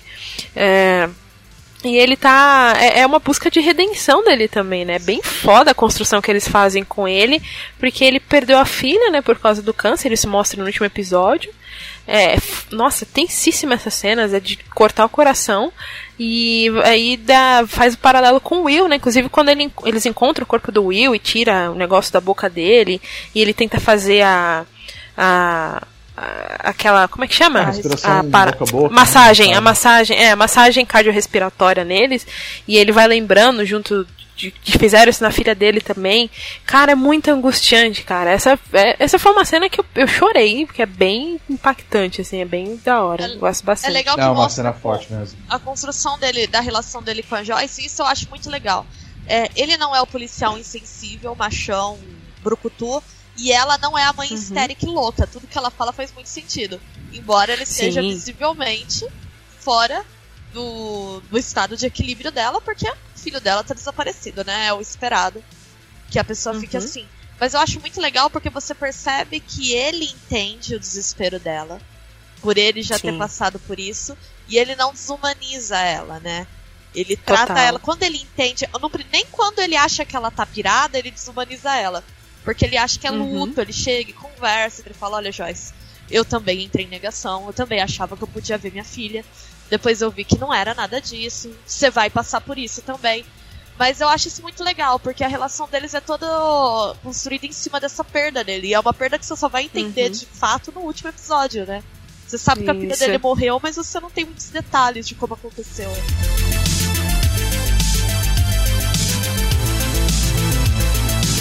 Na verdade, você fica. Você sabe que ela morreu, mas é, justamente não tem muitos detalhes. Eu, inclusive, no começo, eu até teorizava que a filha dele fosse a Eleven. É, então, aí de repente você. É, aí de repente você vê que não é, porque aí tem o flashback da Eleven também. Inclusive, os flashbacks da Eleven também são ah, coitada, dá muita vontade de pegar ele e dar um abraço e não soltar mais, né? É porque verdade. ela sofre muito, tadinha. Coitada, dá muita dó dela de. Porque os flashbacks que mostram durante a série dela sempre mostram os experimentos que faziam com ela, né? Então tem todo o, algumas partes até de, de como desenvolver as habilidades dela até chegar em como que ela fez contato com o Demogorgon e como que abriu o portal né, entre as, os, o mundo invertido e o nosso. E, né, e é legal também que sempre esses flashbacks eles não são gratuitos, né? Eles estão sempre lá por um motivo. Ela sempre lembra desses, desses momentos quando ela tem que usar os poderes dela para ajudar alguma coisa referente ao Will. Eu acho isso muito legal. Eles não colocaram flashbacks à toa, né? Os flashbacks eles são muito bem inseridos na série. É, não é aquele flashback tipo que acontece em Arrow, tá ligado? Tipo, ah, tá cinco anos lá, lá na porra da ilha. Então, não é a mesma coisa, entendeu? Tipo, ele, tudo Sim. tem um sentido e nem sempre a, aquele flashback ele tem a ver com a situação. Ela lembra de uma coisa que ela olha e ela lembra e você, ah, foda-se, entendeu? Tipo, não faz sentido nenhum. Só mais pra frente você vai entender a questão do, do comportamento dela, as atitudes que ela acaba tomando, né? Tipo, é muito bem amarrado. Eu acho que, eu particularmente acho o do núcleo principal adulto, digamos, né? O, o Hooper, pra mim, ele é um excelente personagem, porque assim, Sim. Você, ele já te introduz como assim, você fala, puta lá, o policial babaca, entendeu? Porque você vê que o cara Sim. tem um monte de remédio na casa dele. É um puta de um drogado, essa é a grande verdade. Só que aí vai passando o tempo e você fala, caralho, ele é foda, porque tempo todo que nem ah, ele chega na na. Eu esqueci o nome da, da mãe do, do Will. É, na Winona é, Joyce. Na Joyce. Ele chega na Joyce e fala: Olha, isso aconteceu comigo. É, eu sei que é complicado, mas você tem que aceitar. Só que ela começa a falar ele fala: Pô, mas ela tá falando isso, não, não faz sentido com, com luto, sabe? E ele começa meio que sozinho, tipo, investigar, vai atrás. E ele começa a descobrir que tem coisas, alguma coisa que tá acontecendo ali ao redor dele e ele não faz ideia do que é. Então ele, ele, ele acaba construindo mesmo aquela pegada de tipo, pô, tem que ver o que, que é isso daqui, por que estão falando desse lugar. Eu acho as cenas que uhum. ele tá no, no laboratório, né, que na verdade é aquela pegada de, ah, isso aqui é só um centro de energia da cidade, e na verdade é um puta laboratório de experiências uhum. psíquicas, né, que inclusive é, a Bia acho que pode falar um pouco melhor, porque a gente ficava assistindo a série e a gente via e falava, não, vamos procurar tal coisa, e você vê que eram experimentos reais, entendeu? A Bia se aprofundou mais nisso, bem mais do que eu. Que é aquele lance lá dos testes com LSD, que mostra da mãe dela. Ah, pode crer. Ah, eles citam a MK Ultra, né? Isso. Isso, Exatamente. eles citam a MK Ultra. Aliás, a cena que eu mais gosto, né, pra comentar as coisas que a gente gostou, é que eles, na hora que eles vão fazer a banheira de privação sensorial, né? O tanque de privação sensorial uhum. dentro da escola, pra ela fazer aquela tentativa de, de contatar o Will e a Barb, é, eles fazem exatamente como os experimentos são descritos mesmo. Não os o MK Ultra, né? Teve os experimentos anteriores que foi de um psiquiatra chamado John C. Lilly, que ele fazia testes de usar LSD e ficar nessas banheiras de privação sensorial, né, nesses tanques de privação, para expandir a mente. Eles estavam estudando justamente essa coisa de expandir a mente no sentido da telecinese, coisas assim. E é muito legal porque eles reproduzem exatamente as condições que são relatadas no experimento, de ionizar água com sal, de botar Sim. 34 graus. Eu achei isso bem legal. Como eu curto ler teorias da conspiração e afins, eu já tinha lido bastante sobre o experimento, e o MK Ultra existiu mesmo, foi um dos grandes escândalos da história da CIA, né? Que foram experimentos no sentido de criar lavagem cerebral e tortura. E uma das coisas da quais a CIA é acusada até hoje é de roubar bebês das pessoas envolvidas no experimento. Então a história da Eleven pode fazer muito sentido sim.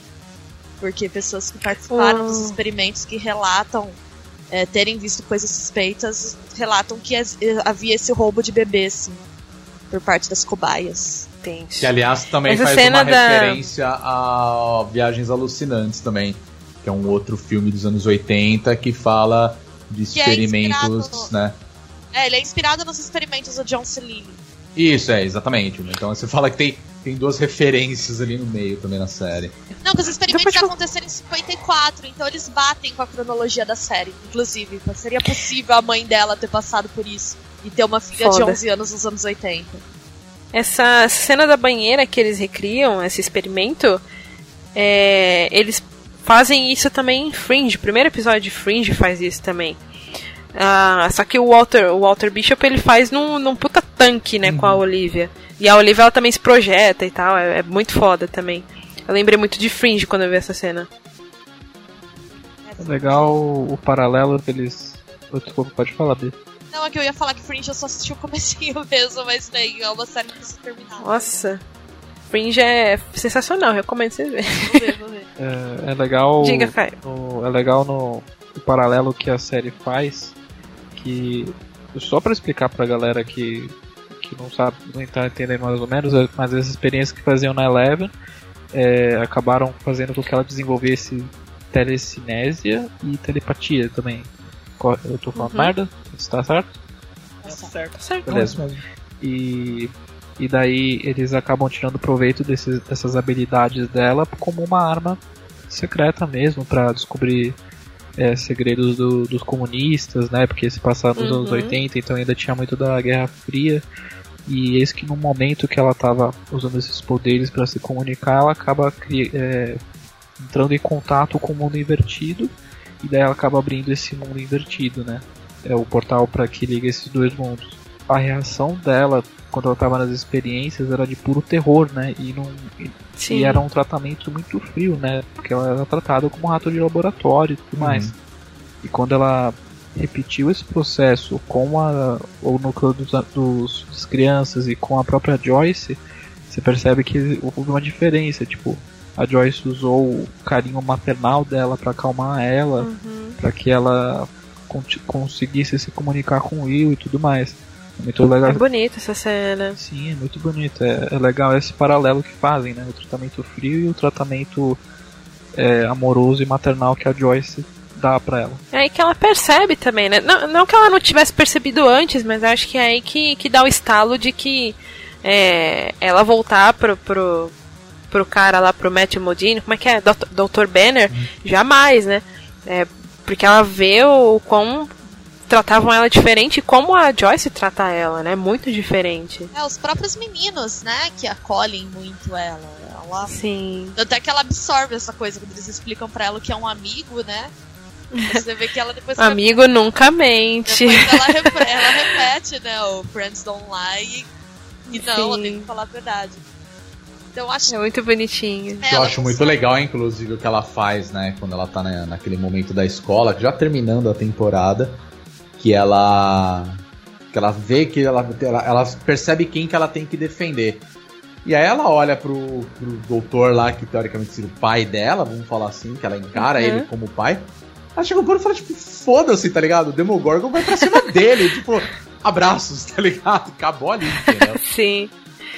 Inclusive a gente não, não, não, mostra, né, o corpo dele nem nada. Eu, fico, eu fiquei na dúvida se ele realmente morreu ou não. Será? Olha, dá a entender que sim, né? Porque o Demogorgon, é. quando ele chega na, na escola, porque eles atraem ele, né, de uma certa forma, uhum. é. Pô, tem um monte de agente lá. Eu até brinquei com a Bia quando a gente tava assistindo que tem.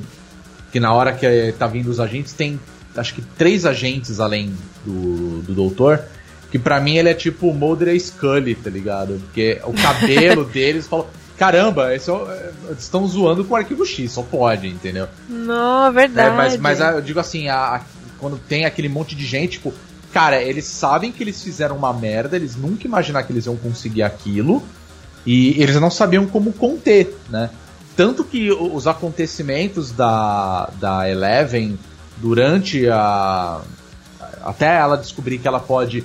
É, eu, eu, falo que ela vira o professor Xavier ali, né? Porque ela tá encontrando. Sim. Ó, ela mostra a foto, procura esse cara, ela encontra o cara que é um comunista, aquela coisa toda da Guerra Fria.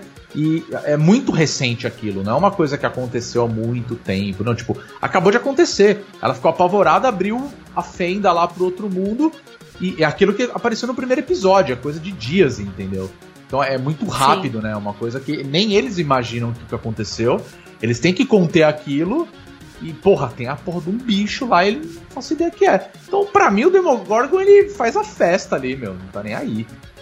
Que sobrou Sim. do que morreu, ele tá pegando também. Não quer nem saber, entendeu? É, mas é, é porque é aquele ditado. é, não tem corpo, né? A gente não sabe se morreu. Pois então. é, pois é. É. E quando aparece é de mentira ainda, né, meu? Então é foda, né? É verdade, né? Tem o corpo de mentira do Will, verdade. É, então, aí não dá pra confiar muito, né? pois é. é. E tem aquela ceninha final, né, dando a entender que é, Eleven tá por aí, né? É, a gente não sabe da. Vocês querem já falar de, de possibilidades pra segunda temporada? Ou alguém quer comentar mais alguma coisa da, durante a primeira que gostou? Eu, eu na verdade, tenho uma dúvida. Hum. É, eu, eu, eu, talvez tenha visto meio distraído, mas alguém entendeu qual que é o acordo que o Popper fez com a com a CIA? Não, não mostrou. Mostrou ele entrando no carro e aí ficou por isso. A gente não sabe o que, que rolou ali. É uma brecha também que possivelmente podem mostrar na segunda temporada. Mas eu acho que é um acordo que envolve a Eleven por causa da comida que Sim. ele leva naquela caixa de concreto depois. Também acho. Eu acho que ela é, pode ter sido é localizada e ele trocou a segurança dela pelo silêncio dele. É, eu acho que, sei lá, na minha, na minha interpretação, os caras falaram assim, ó, você não vai abrir o bico, porque afinal de contas ele é o delegado, ele é o, o xerife da cidade. Ele é, o, ele é a principal fonte do que tá acontecendo, ele que descobre tudo. Uhum. Então é meio que assim, ó, fica quieto, não fala nada, fica na sua, porque é melhor você ficar quieto e manter as coisas do jeito que estão do que piorar a situação, entendeu? Eu entendi isso também. Na minha cabeça, a primeira vez que eu vi essa cena, eu fiquei, tá, então ele ele fez o um acordo para calar o bico. Mas pode ter acontecido outra coisa também, porque afinal, uma coisa também que não mostrou o que, que o que, que rolou depois é o portal dos laboratórios. O portal até então tava lá, né? É, porque depois não mostrou mais o que aconteceu. É, porque tem uma, tem uma coisa que é importante. É, ele volta, obviamente, quando eles resgatam o Will, eles voltam pelo mesmo portal porque é o único acesso. Sim. Né? Mas uhum. é, o que eu interpreto disso tudo é o seguinte: é. Na verdade, uma coisa que a gente também precisa lembrar é que assim, acontece tudo aquilo, aquela cena que ele vai embora, ele entra no carro para conversar com os agentes, aparece logo em seguida, uhum. tipo, um mês depois, assim, que tipo, está acontecendo mais ou menos em novembro, e aí quando passa esse um mês depois, já é tipo justamente a noite de Natal, né? Então, tá Sim. tudo bem. E aí você fala, ah, tá tudo bem, os meninos estão juntos, ah, não aconteceu nada demais, tá tudo legal. Nada aconteceu, né? Beleza, ótimo. Então provavelmente o... deve ter rolado alguma coisa dos cara, ó. A gente tem esse negócio aqui, as pessoas ainda acreditam que a, sei lá, central de energia da cidade. Vamos continuar investigando agora. Não a questão de tipo, ah, vamos fazer uma arma para caçar comunista. Tipo, não, tem um mundo paralelo mas, ali. Mas eu acho que ele só ficaria quieto em, tro em, troca de ou a segurança de das coisa. crianças ou a segurança da Eleven. Eu acho que ele fica quieto em troca da segurança da Eleven. É, eu também acho. Então era aí onde ia chegar. Então provavelmente ele fala assim: eu vou ficar quieto. Porque o primeiro acordo que, inclusive, ele fala é garantir a, a segurança das crianças. Quando ele e a Joyce entram lá no complexo, eles são rendidos, né? uhum. né? Antes dele ir pro, pra esse mundo invertido. E é o que ele fala, ele fala, não, beleza, a gente eu prometi que vou, é, vou fazer um negócio, só que você vai me, vai me prometer que nada vai acontecer com as crianças, né? Eu quero ter a total certeza disso. Então provavelmente tenha sido isso, né? Tipo, os caras vão continuar fazendo as experiências dele, provavelmente para conter essa esse ataque do, do Demogorgon, porque eles sabem que aquilo existe, Sim. né? E ao mesmo Ou pode ter mais deles, pode né? ter mais, eu acho que seria um bom, um bom argumento para ser usado aí numa possível segunda temporada. Sim. E acho que é isso, para falar a verdade. outra brecha também que só acho que só jogaram a semente ali, mas talvez talvez só trabalhem no futuro é aquela agente da dessa dessa desses laboratórios aí, né, desse, desse complexo, que ela visita um, um, do, um, dos professores dos meninos, né, e ela leva uns folhetinhos e pede para ele indicar crianças que, que sejam interessadas em tecnologia, né, uhum. afinal de contas eles querem recrutar mais pessoas no futuro, etc, então eles vão meio que já preparar essas crianças para no futuro trabalhar para eles.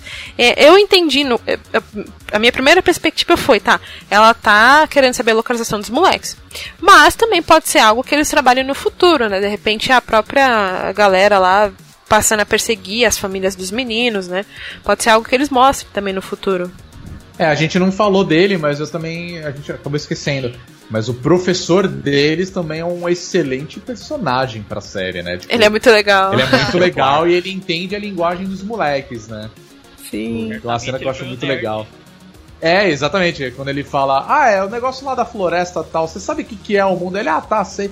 Ele cita exatamente o que eles estão pensando falando de Dungeons and Dragons, tá ligado? Sim. Aí você fala, cara, esse cara é demais. Ele cita e ele... um trecho do manual, né? Quando fala manual, do, exatamente. Vale da Morte. Isso, que é o Sim. paralelo que eles têm, né? Do, do mundo invertido com o Vale da Morte. Vale então, assim, é, é. Vale das Trevas, é verdade.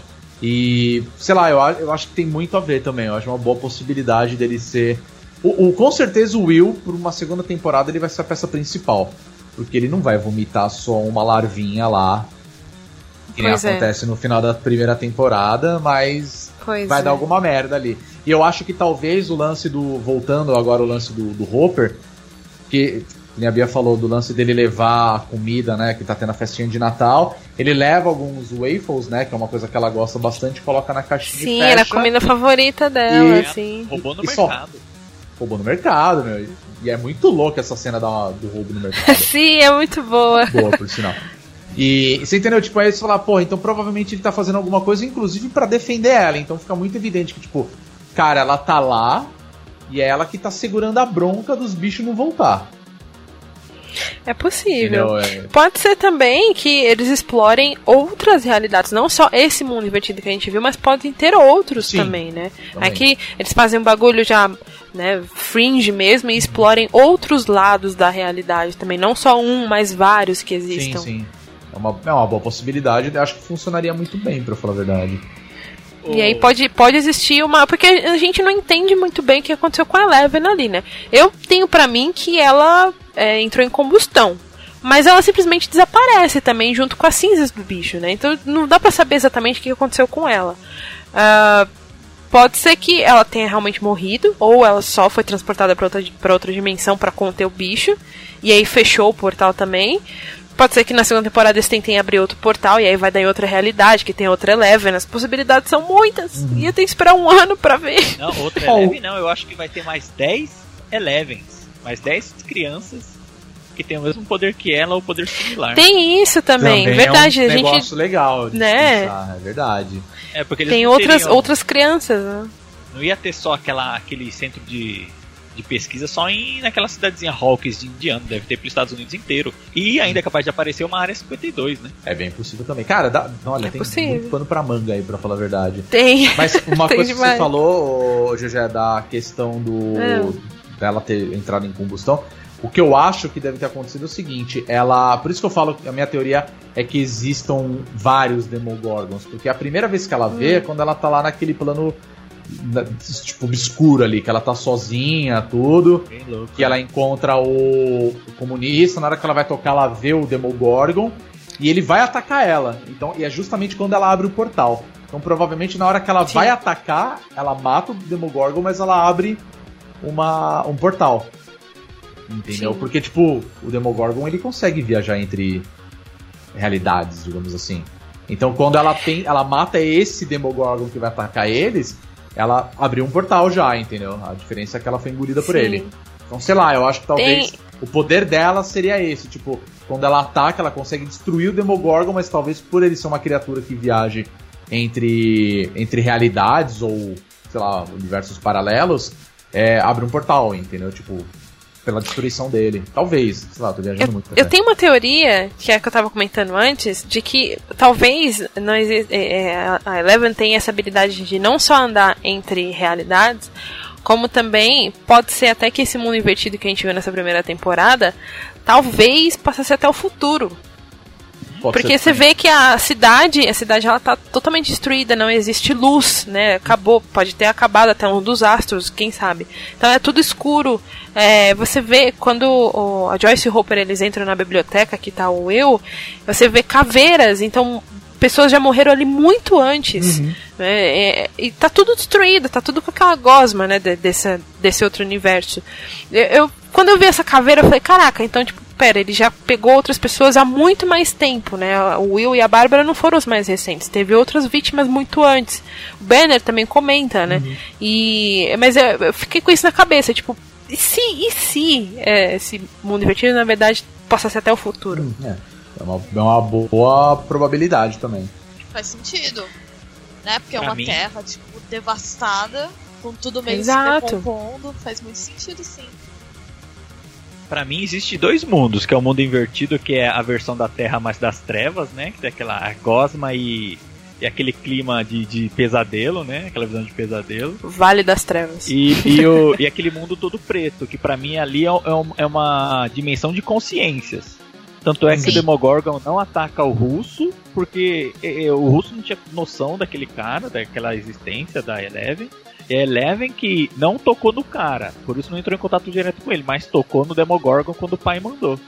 Aí Sim. que ativou as consciências. Então ela pode Sim. ser uma viajante de consciências também. É, eu acho que aquele é cenário possível. preto é uma, meta é uma representação visual né, do estado de consciência dela. Mas que ele não é outra dimensão, de fato. Eu acho que é, é Silent Hill, é isso. a sirene. Nossa, demais. Então, o, o lance Sim. do mundo DG, que é uma versão degenerada do nosso, é muito Silent Hill, né? Oh, caramba. Total.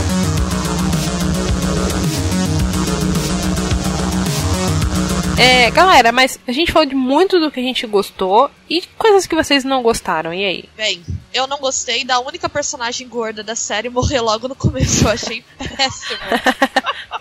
Achou gordofobia. É, não, não, gente, tipo, é, é o trope do vamos matar o gordo, sabe? Eu vi a mina e falei, pô, que legal. Botaram uma mina gorda pra ser, né? Tá no colégio. A menina é uma nerd estilosinha, assim, eu achei mó da hora, né? Falei, pô, que legal. Botaram uma personagem que tem um destaque e tal. Que não, tá, não é padrãozinho. Tipo, a mina é a primeira a morrer. Parece o lance Sabe quando você tá vendo o filme dos anos 80 que tem um grupo de aventureiros entrando no lugar e tem um negro? Você, você tem certeza que quem vai morrer vai ser o Olha, é outra referência. é, outra referência, só que do mal, né? Então isso me deixou meio brava, assim. Eu falei, poxa, tudo bem, eu entendo que ela precisava morrer, até pro desenvolvimento da trama, mas não tem gente gorda então naquela cidade? Bota mais gente gorda então, sabe? Que merda. Todo mundo é tipo super magro. Isso me Pois é. Essa questão. Mas aí você tem que levar em consideração uma coisa. Tem uma, tem uma coisa muito importante. Aí eu, eu sou obrigado a discordar de você. Nós estamos falando dos anos 80, que é a década fitness do mundo. Ah, mas peraí, eles estavam num colégio, eles não estavam numa gravação de. É, tudo bem, eu tô brincando. Tô clipe da Era pra ser uma piada, mas não deu certo. Ah, mas. O, o, o Hooper tem aquela barriguinha de chope dele, né? Não, é, é, é, por isso que eu tô falando, gente, é brincadeira. O porque, é um cara... homem possível, né? É, não, eu tô brincando, gente. Não faz nenhum sentido o que eu tô falando. É que, tipo. Não, é que eu tô brincando porque anos 80 era muito aquele negócio tipo. American National Aerobics, tá ligado? É tipo. Todo mundo é malhado, Sim. tá ligado? Nos anos 80. É, Só que não, na, na série. nessa série também. O anos 80 é a década não das tem. pessoas cor de laranja, né? Não, mas é, é, pois é. Só que eu, eu tenho a impressão que. Trump. É, eu, eu, vou falar a verdade, eu não sei se é, é, baseado numa cidade real, em Indiana, não me lembro para falar a verdade. Mas o que eu tenho a impressão é que é o seguinte, tudo se passa no subúrbio mesmo, sabe? Então, tipo. Sim, é, é, é, bem o naipe das pessoas que moravam nos subúrbios americanos dos anos 80, sabe? Tipo, a famíliazinha, né? Que nem. Tem uma cena que é muito forte, que eu, que eu gosto bastante, que é quando o, o Jonathan e a Nancy estão conversando e ele fala: Ah, você só tá querendo ser o que a sua família é, entendeu? Tipo, é, a família suburbana, a mãe que tá em casa fazendo comida, teu pai agora trabalha, vai chegar em casa, vai ficar vendo TV e você quer ser a princesinha do baile, tá ligado? Então, assim, é, uhum. é, é, muito clima mesmo, claro, baseado nos filmes dos anos 80, tá ligado? Mas eu também Sim. senti falta disso, tipo. Vou dizer que não tem uma. Uh, não posso explicar, vai. É não tem uma diversidade ali entre todos os personagens. Não tem mesmo, não tem. Não é, Inclusive, é, a primeira vez é branco, que eu vi. Que, e, é, a primeira vez que eu vi o pôster, eu me incomodei foda. Eu falei, caralho, quatro crianças, só tem um negro, porra, caralho. Eu já, eu já fui com mega. É não, eu fiquei o. Oh, porra, mas é pouco, né? Eu fiquei mega incomodado quando eu vi o pôster pela primeira vez. O foi o que já. personagem que foi caracterizado por ser um chato, né? Além de tudo. É, é então. Mas se é, você for eu ver, achei. Subur... década de 80, os negros estavam nos guetos, em Bed-Stuy. Não tava no subúrbio, que é classe média, isso que eu tô falando, média alta. O é bem oitentista mesmo, aquela pegada. Tipo, por isso que eu falo que, uhum. porra, ela é uma série dos anos 80 que, sabe, tipo, ah, descobriram esse monte de rolo de filme, vamos ver o que que tem nele, caralho, é coisa legal pra caralho, vamos lançar em DVD, saca? Que ele tem essa pegada mesmo, que, tipo, cara, se você pegar todos os filmes dos anos 80 da época, é sempre a mesma coisa. Tipo, ou é o grupo de meninos brancos, ou o, o policial branco. Tipo, nunca é uma mulher forte, é sempre um cara, é sempre. É, é sempre aquele plot perfeito para um filme para ser estrelado pelo Schwarzenegger ou Stallone, tá ligado?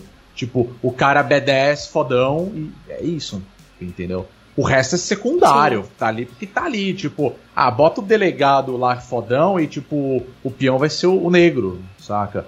Ou, ou, vai ter a, a, secretária, que é aquela tiazinha velhinha de óculos com brincos gigantescos balançando pela cara, junto com o papado dela, saca? Tipo, é, é o clima da época, digamos assim, entendeu? Tipo, é muito. É tão pasteurizado o negócio, entendeu? Que eu acho que ficou muito evidente na série. Então, sei lá, eu acho que eles poderiam ter quebrado isso, entendeu?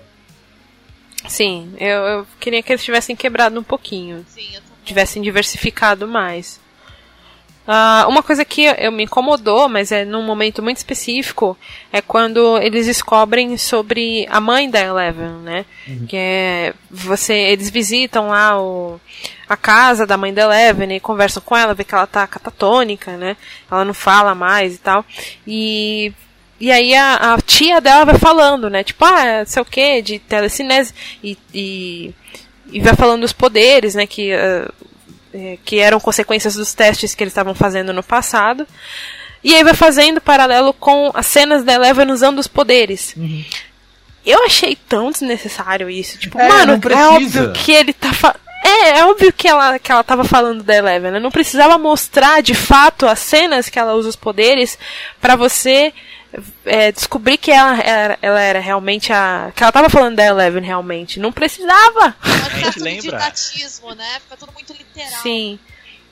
Por outro lado, é, uma cena que me incomodou, foi uma que eu não gostei, mas por outro lado também é bom porque fica um, dá um ponto final nessa história, né? Porque eu tenho certeza de que se não mostrasse essas cenas, ia até alguém falando que não, ele tava falando de outra criança, quer dizer, tipo o final de, de Inception, sabe? Que nego discute até hoje. Do peão? É, sim, sim, é. do peão.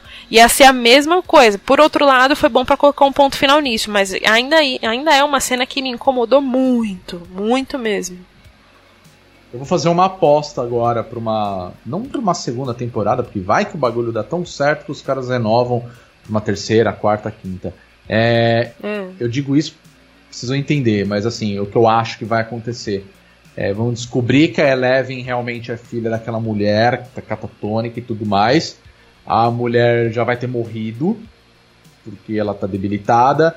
E aí a Joyce é quem vai criar ela como uma filha, entendeu? Ou o Hopper, oh, né? Eu quero. Ou o Hopper. Porque Pode é ser, clichê, que seria bem mais foda. Entendeu? Porque é clichê. Porque é anos 80. A ideia da série é ser clichêzona.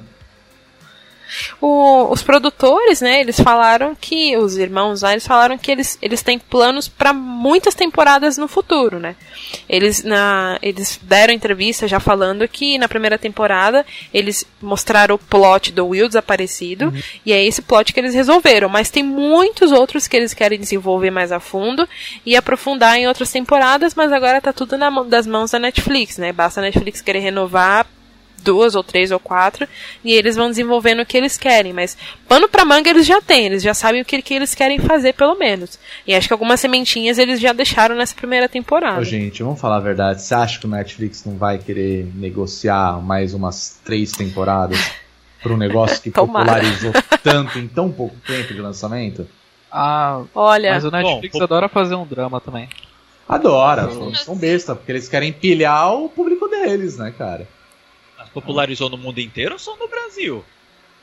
Cara, eu acho que popularizou. Brasil tá muito, muito pop. No Brasil a gente tem essa realidade que nós estamos aqui, mas Cara, eu Sim. já vi muito artigo, muita coisa fora falando sabe, da série. Sabe por que, que eu acho que popularizou no mundo? Porque a, ah, esses dias soltaram uma nota de que. Aliás, não só soltaram uma nota, como a menina que faz a Eleven, a Millie, ela fez um videozinho no Instagram agradecendo os fãs dela é. e os fãs de Stranger Things. porque a, a série ficou. Não, porque a série ficou. Isso é um vídeo tipo de dois dias atrás, mais ou menos. Que a, a série ficou em primeiro no IMDB. Uhum passou Game of Thrones. na popularidade, sabe? Então ela fez um videozinho até agradecendo, tipo, ah, galera que gostou de Stranger Things. Ela fez um videozinho mó bonitinho agradecendo esses dias. Ela fez um em português, eu vi hoje. Isso, ela fez um pros, pros, pros fãs brasileiros, uhum. mas esse faz um tempinho já, acho que foi no mesmo fim de semana que a série saiu é, até. eu vi hoje, e, e esse da, que ela agradece todo mundo, ela fez uh, recentemente, tipo, esses dias mesmo, sabe? É, e é, porra, passou Game of Thrones no MDB. É muita coisa. Eu achei é ótimo, manda mais aí, eu quero assistir cada vez mais. Também. Tão gostosa de ver essa série, né? Eu, eu, terminei o oitavo episódio e falei, cara, eu quero ver de novo. Curta, né? Eu gosto de série curta, sabe? Eu, eu gosto também. de história fechadinha, assim. Ó, a última série que eu vi que tinha essa mesma pegada de história fechadinha, plot bom e tudo mais, foi o True Detective, que foi a primeira temporada. Eu nem vi a segunda, que falaram que é uma porcaria. É, Mas era é, é bom assim. ver isso, né? Oi? É, mantém assim, não veja a segunda. É, não, não pretendo ver mesmo, entendeu? Porque depois que eu assisti o True Detective, eu falei assim, ó, pode dar Oscar, pode dar Grammy, pode dar BAFTA, dar troféu imprensa, o que você quiser, todos pro, pros dois pro Woody Harrison e pro. Matthew McGovney. O McConaughey. Pode dar tudo pros caras. Os caras merecem. Essa série é maravilhosa. É a única série eu boa tô, da temporada, senti... tá ligado?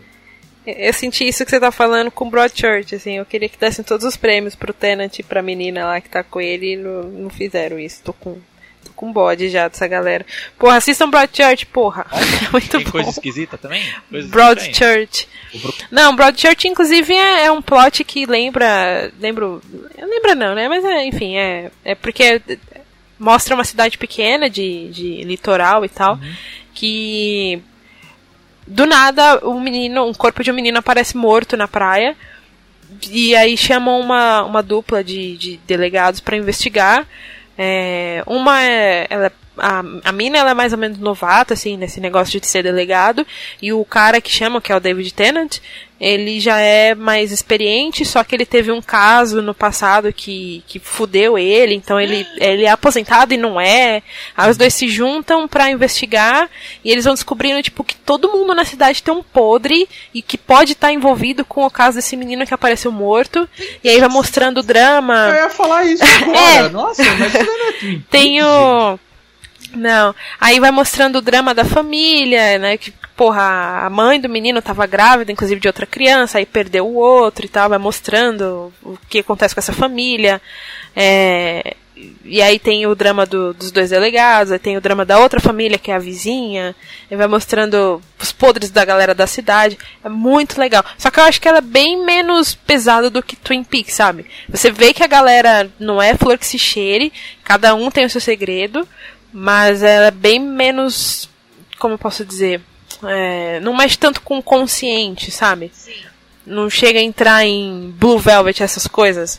Sim. Ela já é mais focada no do que tá ali na sua frente e os caras vão juntando pistas, etc. Só isso mesmo. Tem puteiro na cidade dessa que série isso? aí?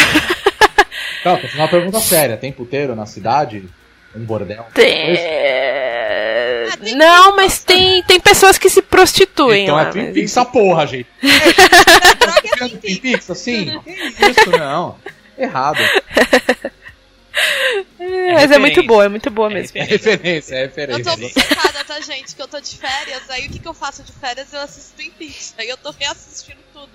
Então eu tô vendo Twin Peaks. Bia, assiste, assiste Broadchurch, depois você me fala as comparações que acho que você vai conseguir fazer mais a fundo de, do, do quanto Broadchurch se inspirou, ou melhor, referenciou a Twin Peaks. Vou, vou ver com atenção, aí eu te falo. Beleza. Eu falar uma coisa. Galera, a Bia comprou o diga. de, de Twin Peaks, ele é muito bonito, gente. Porra. Muito bonito, cara. Acho que é um dos boxes mais bonitos que eu já vi. Tem tudo lá, gente. Opa. É que eu tô vendo e eu falo, uau, é tão bonito esse bagulho. Muito da hora.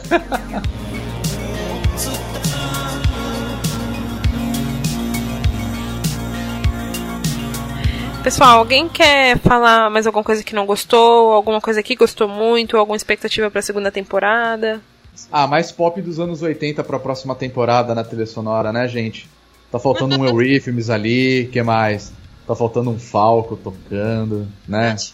Tá faltando isso daí. Eu senti falta de um Baltimora, tá ligado? Ah, não é, tem synthwave o suficiente no filme. É, né? Também tá, tá, tá faltando. A trilha sonora é muito boa, mas tá, tá faltando uns dance music lá. Produtores Aquele popeirão flashback, tá ligado? Aquela trilha sonora da Alpha FM, manja.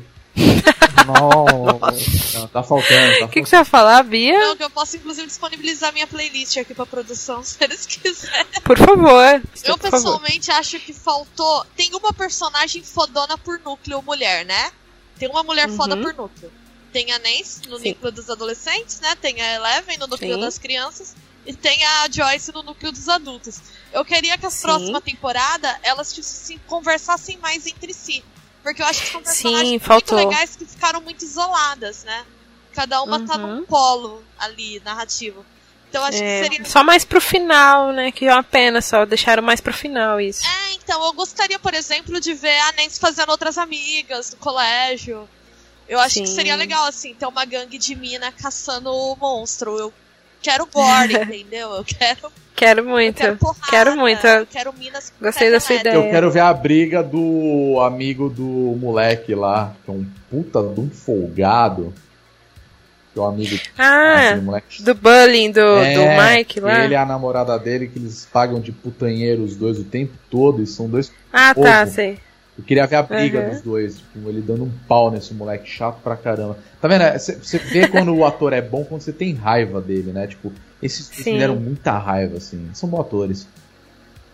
Sim, verdade. Pessoas? Eu, eu, eu tenho uma expectativa que talvez não se concretize muito, mas depois dessa conclusão meio em aberto do, dessa temporada, eu, eu tenho uma ideia de que talvez a segunda temporada seria muito legal se eles fizessem algo tipo a coisa, que dá um salto no tempo. E daí as coisas estranhas começam a acontecer. Coisas estranhas literalmente começam a acontecer de novo quando eles são adultos. Nossa, e daí eles têm que legal. lidar. E daí eles têm que lidar com isso de novo. Tipo, agora eles têm uma outra realidade, agora eles são adultos, com preocupações de adultos e eu acho que seria muito legal se eles fizessem isso. Nossa, seria muito legal isso. Seria muito legal. Eu, eu só tô preocupada porque eu não sei o que, que eles querem fazer mesmo, né? Se eles vão realmente desenvolver os núcleos mais, tipo, crescidos, é, das crianças, dos adolescentes no caso. Mas se eles quiserem desenvolver a criança, eles têm que gravar pra ontem, porque essas crianças vão, tipo, esticar muito. é, e, ah, sinceramente, eu quero ver eles, eles mais criança, porque, porra, eles são muito fofinhos, eu quero muito essas crianças. Então, Eles são muito legais. Se eles crescerem, matam o núcleo criançada. Ah, pode entrar outras crianças, né? Não sei. Será que o pessoal vai, vai gostar? É, não sei. Ah, eu acho que eles deveriam gravar o quanto antes para evitar o que aconteceu com Game of Thrones, tá ligado? Porque é verdade. Moleque, né? Aí passou duas é. temporadas, os caras já estão tudo barba na cara. Você fala, como assim, velho? Sim. Os moleques Cara, lá, o Bran, cara, ele esticou muito. Puta, o Bran era mó menininho. Tudo bem, passaram sete Sim. anos, né? De Game of Thrones. sete? Seis anos, né? Mais ou menos. Pô, o moleque cresceu muito. Sim, cara, demais. É, ele a, esticou pra caralho. A atriz que faz a Arya, que faz a, a Sansa, porra, estavam. Era tudo adolescente, já são tudo adultas já, sabe? Aí fica naquele, naquela uhum. lenga-lenga, uhum. tipo Dá a entender que se passaram anos e anos na história de Game of Thrones e não sabem Nossa, é bem sim. isso, tá ligado? Tá. Alguém quer falar mais alguma coisa, Ulisses? É, eu... Resumindo, eu gostei do personagem do Hopper, que começa como delegado indiferente, e dado o envolvimento pessoal dele no caso, ele vira investigador, e dá a melhor notícia que a Joyce podia ter, que é eu acredito em você. ela teve um alívio naquela hora, a atuação dela foi perfeita. E, Sim, foi muito bom. E estamos aí na expectativa, se tiver uma segunda temporada que seja boa, mas eu espero que não se prolongue quando não tiver mais assunto, com encheção de linguiça. para não ter é, o efeito Lost, como já foi supracitado. Uma coisa que eu quero elogiar, então, só para fechar, é a dublagem. Vocês viram tudo legendado ou vocês deram alguma chance para ver dublado também não, algum episódio? Tudo legendado. Também vi tudo legendado. Cara, vejam, vejam pelo menos um dublado. Cara, a dublagem tá muito boa. Tá muito foda. E eles chamaram, tipo, gente muito conhecida. A, a que faz a própria Joyce, a Miriam. A Miriam. Ela faz a, a Winona Ryder em tudo que é filme. É, o cara que faz o Jonathan é o cara que fez o Ty Digimon. Pra vocês terem uma noção. Caramba. É, eles chamaram gente famosa. Eu não consigo imaginar a voz agora. Mas ficou boa. ficou boa porque, claro, ele fez o tom, né, pro, pro adolescente. Ele fez uma voz de criança, né? Porque o cara já é um adulto já. Mas uhum. ele. É, os, os atores, aliás, os dubladores que. Ah, também são atores, né? Que chamaram pra dublar a galera de Stranger Things. Ficou muito bom mesmo. A Miriam Fisher, lembrei. Miriam Fisher é a que fez a, a Joyce. Uhum. Sim. Ah, que legal! Sim, ela é muito boa. E o que faz o, o Jonathan é o Luiz Sérgio Vieira, que é o que fez o Tai também de Digimon. Tá muito boa a dublagem, recomendo. Eu vou ver pelo menos um capítulo dublado, então. É, eu vou também assistir, Ficou bem, bem bom, agora. sério. É uma, é uma oportunidade para rever, né?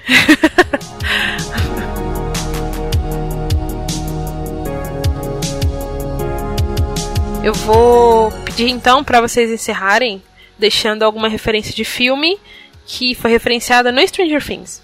Beleza? Bia. Bem, uma referência de filme. Evil's Dead. É uma a morte do demônio ou uma noite alucinante.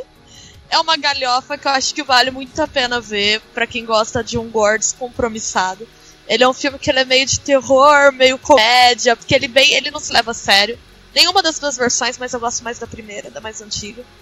É, é divertido, assim, para quem quer assistir um terror com muito gore, sem grande, sem grande comprometimento, sem ter que pensar muito.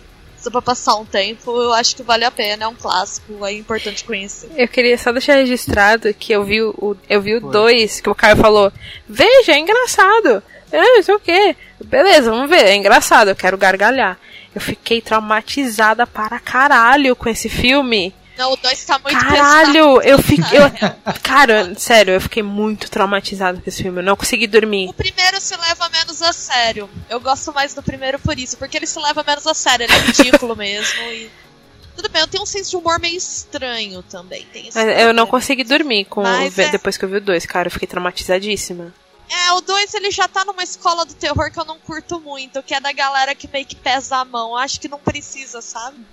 Tipo, ai, não, vou mostrar tripas, né, em todas Bia, as Bia, te amo, você me entende, Bia. Te amo. não precisa, né, gente? Todo mundo sabe aí como é uma tripa, não é sobre isso. É... Enfim. Rodrigo, deixe sua recomendação. Apenas que busquem conhecimento. não, brincadeira. É... Procurem os filmes do John Carpenter. Tem muitos filmes legais e aparecem muitas referências dos filmes dele na, uhum. na, série. Citando um, Enigma de Outro Mundo, ou The Thing, que inclusive tem no quarto lá no, no porão do, da casa do Mike, eles Sim. têm um pôster, né? E tem muita coisa do Carpenter ali na série, e tem muito filme que é bem legal, vale muito a pena dar uma procurada aí. E se você curtiu o núcleo infantil, assiste Goonies, assiste ET o Extraterrestre, que mais? Tem tanto filme que ele né? faz referência, gente. Então, eu vou ficar, já ficar listando filmes, vai, mas. Eu, eu, gosto muito dos filmes do Carpenter, então procurem os filmes dele, dá uma gugada aí, que tem Sim. muita coisa legal. Ulisses? Assistam Goonies, a maior referência de crianças espertas dos anos 80 que fazem mil e umas aventuras. E também o, o Conte Comigo. É verdade. Que é também mais sim. garotos. Sim. Mais, Uhum. Mas garotos uhum. aventurando uhum. na região, descobrindo uhum. coisas do mundo real. Total. E sempre andando de Sim, bike. É muito, é, Essa turminha da pesada que apronta grandes confusões, demais. né? Mil e umas aventuras que até Deus duvida. Caio? Carrie é estranho, né, pelo amor de Deus. É... O original, né? Porque o novo é uma. É, o novo, é, é o novo eu não curti não também. Que foi, Bia? É o novo. Eu sou ofendida do cinema, eu achei que foi pessoal aqui. É meu livro preferido do Stephen King, eu fiquei muito puto, o novo é muito ruim. É, é, o meu primeiro livro foi o Carrie também. É, é a versão do Brian de Palma, veja a versão do Brian de Palma, ele, ele também manja muito. É, você vai soltar algumas semelhanças lá com toda a história da Levin e tudo mais. Eu gosto de pensar que a Levin é a Carrie que não se fudeu tanto. Ou pelo menos a Carrie que deu certo, né? Que não teve um final tão trágico. Então, recomendo Carrie, tanto o livro quanto, quanto o filme do Brian de Palma. Tá bom. Eu vou deixar duas recomendações, que são filmes que eu gosto. Ou, na verdade, eu vou deixar uma série, né? Que é a série Alien. Vocês podem ver. É, é, veja só o primeiro, na verdade, mas se quiser ver todos, veja. É, e Super 8, que é um filme do Steven Spielberg. É um dos mais recentes dele. E tem essa, é, esse feeling também de várias crianças em uma aventura. E é uma série que me deram de referência para eu ver o Stranger Things também. E eu senti muito feeling também por causa do esse feeling, não só o Goonies e o Conta Comigo, mas o Super 8 também no comecinho também me, me dava muita referência quando eu tava assistindo Stranger Things. Eu tinha esse feeling, assim, bem familiar de, de coisas que, que, eu já tinha visto antes por causa de Super 8. Então eu deixo recomendado esses dois, o Alien e o Super 8 para vocês verem, caso vocês gostem de Stranger Things. Que eu acho difícil não gostar, né, depois que ver tudo, mas enfim. E é isso. E os Mussas já? Os Mussas. Tá bom, vamos dar Mussa então pra Stranger Things. Eu dou, sem pesar nenhum na minha consciência, cinco Mussas jogando. Não, eu dou cinco Mussas com a fantasia de Demogorgon. Ah, não, pera, calma. Só para situar Rodrigo e Bia, no NGP a gente tem o Mussarela, que é o gato do Felipe De Martini, né, que é o nosso chefe, e é, a gente uhum. chama ele carinhosamente de Mussa.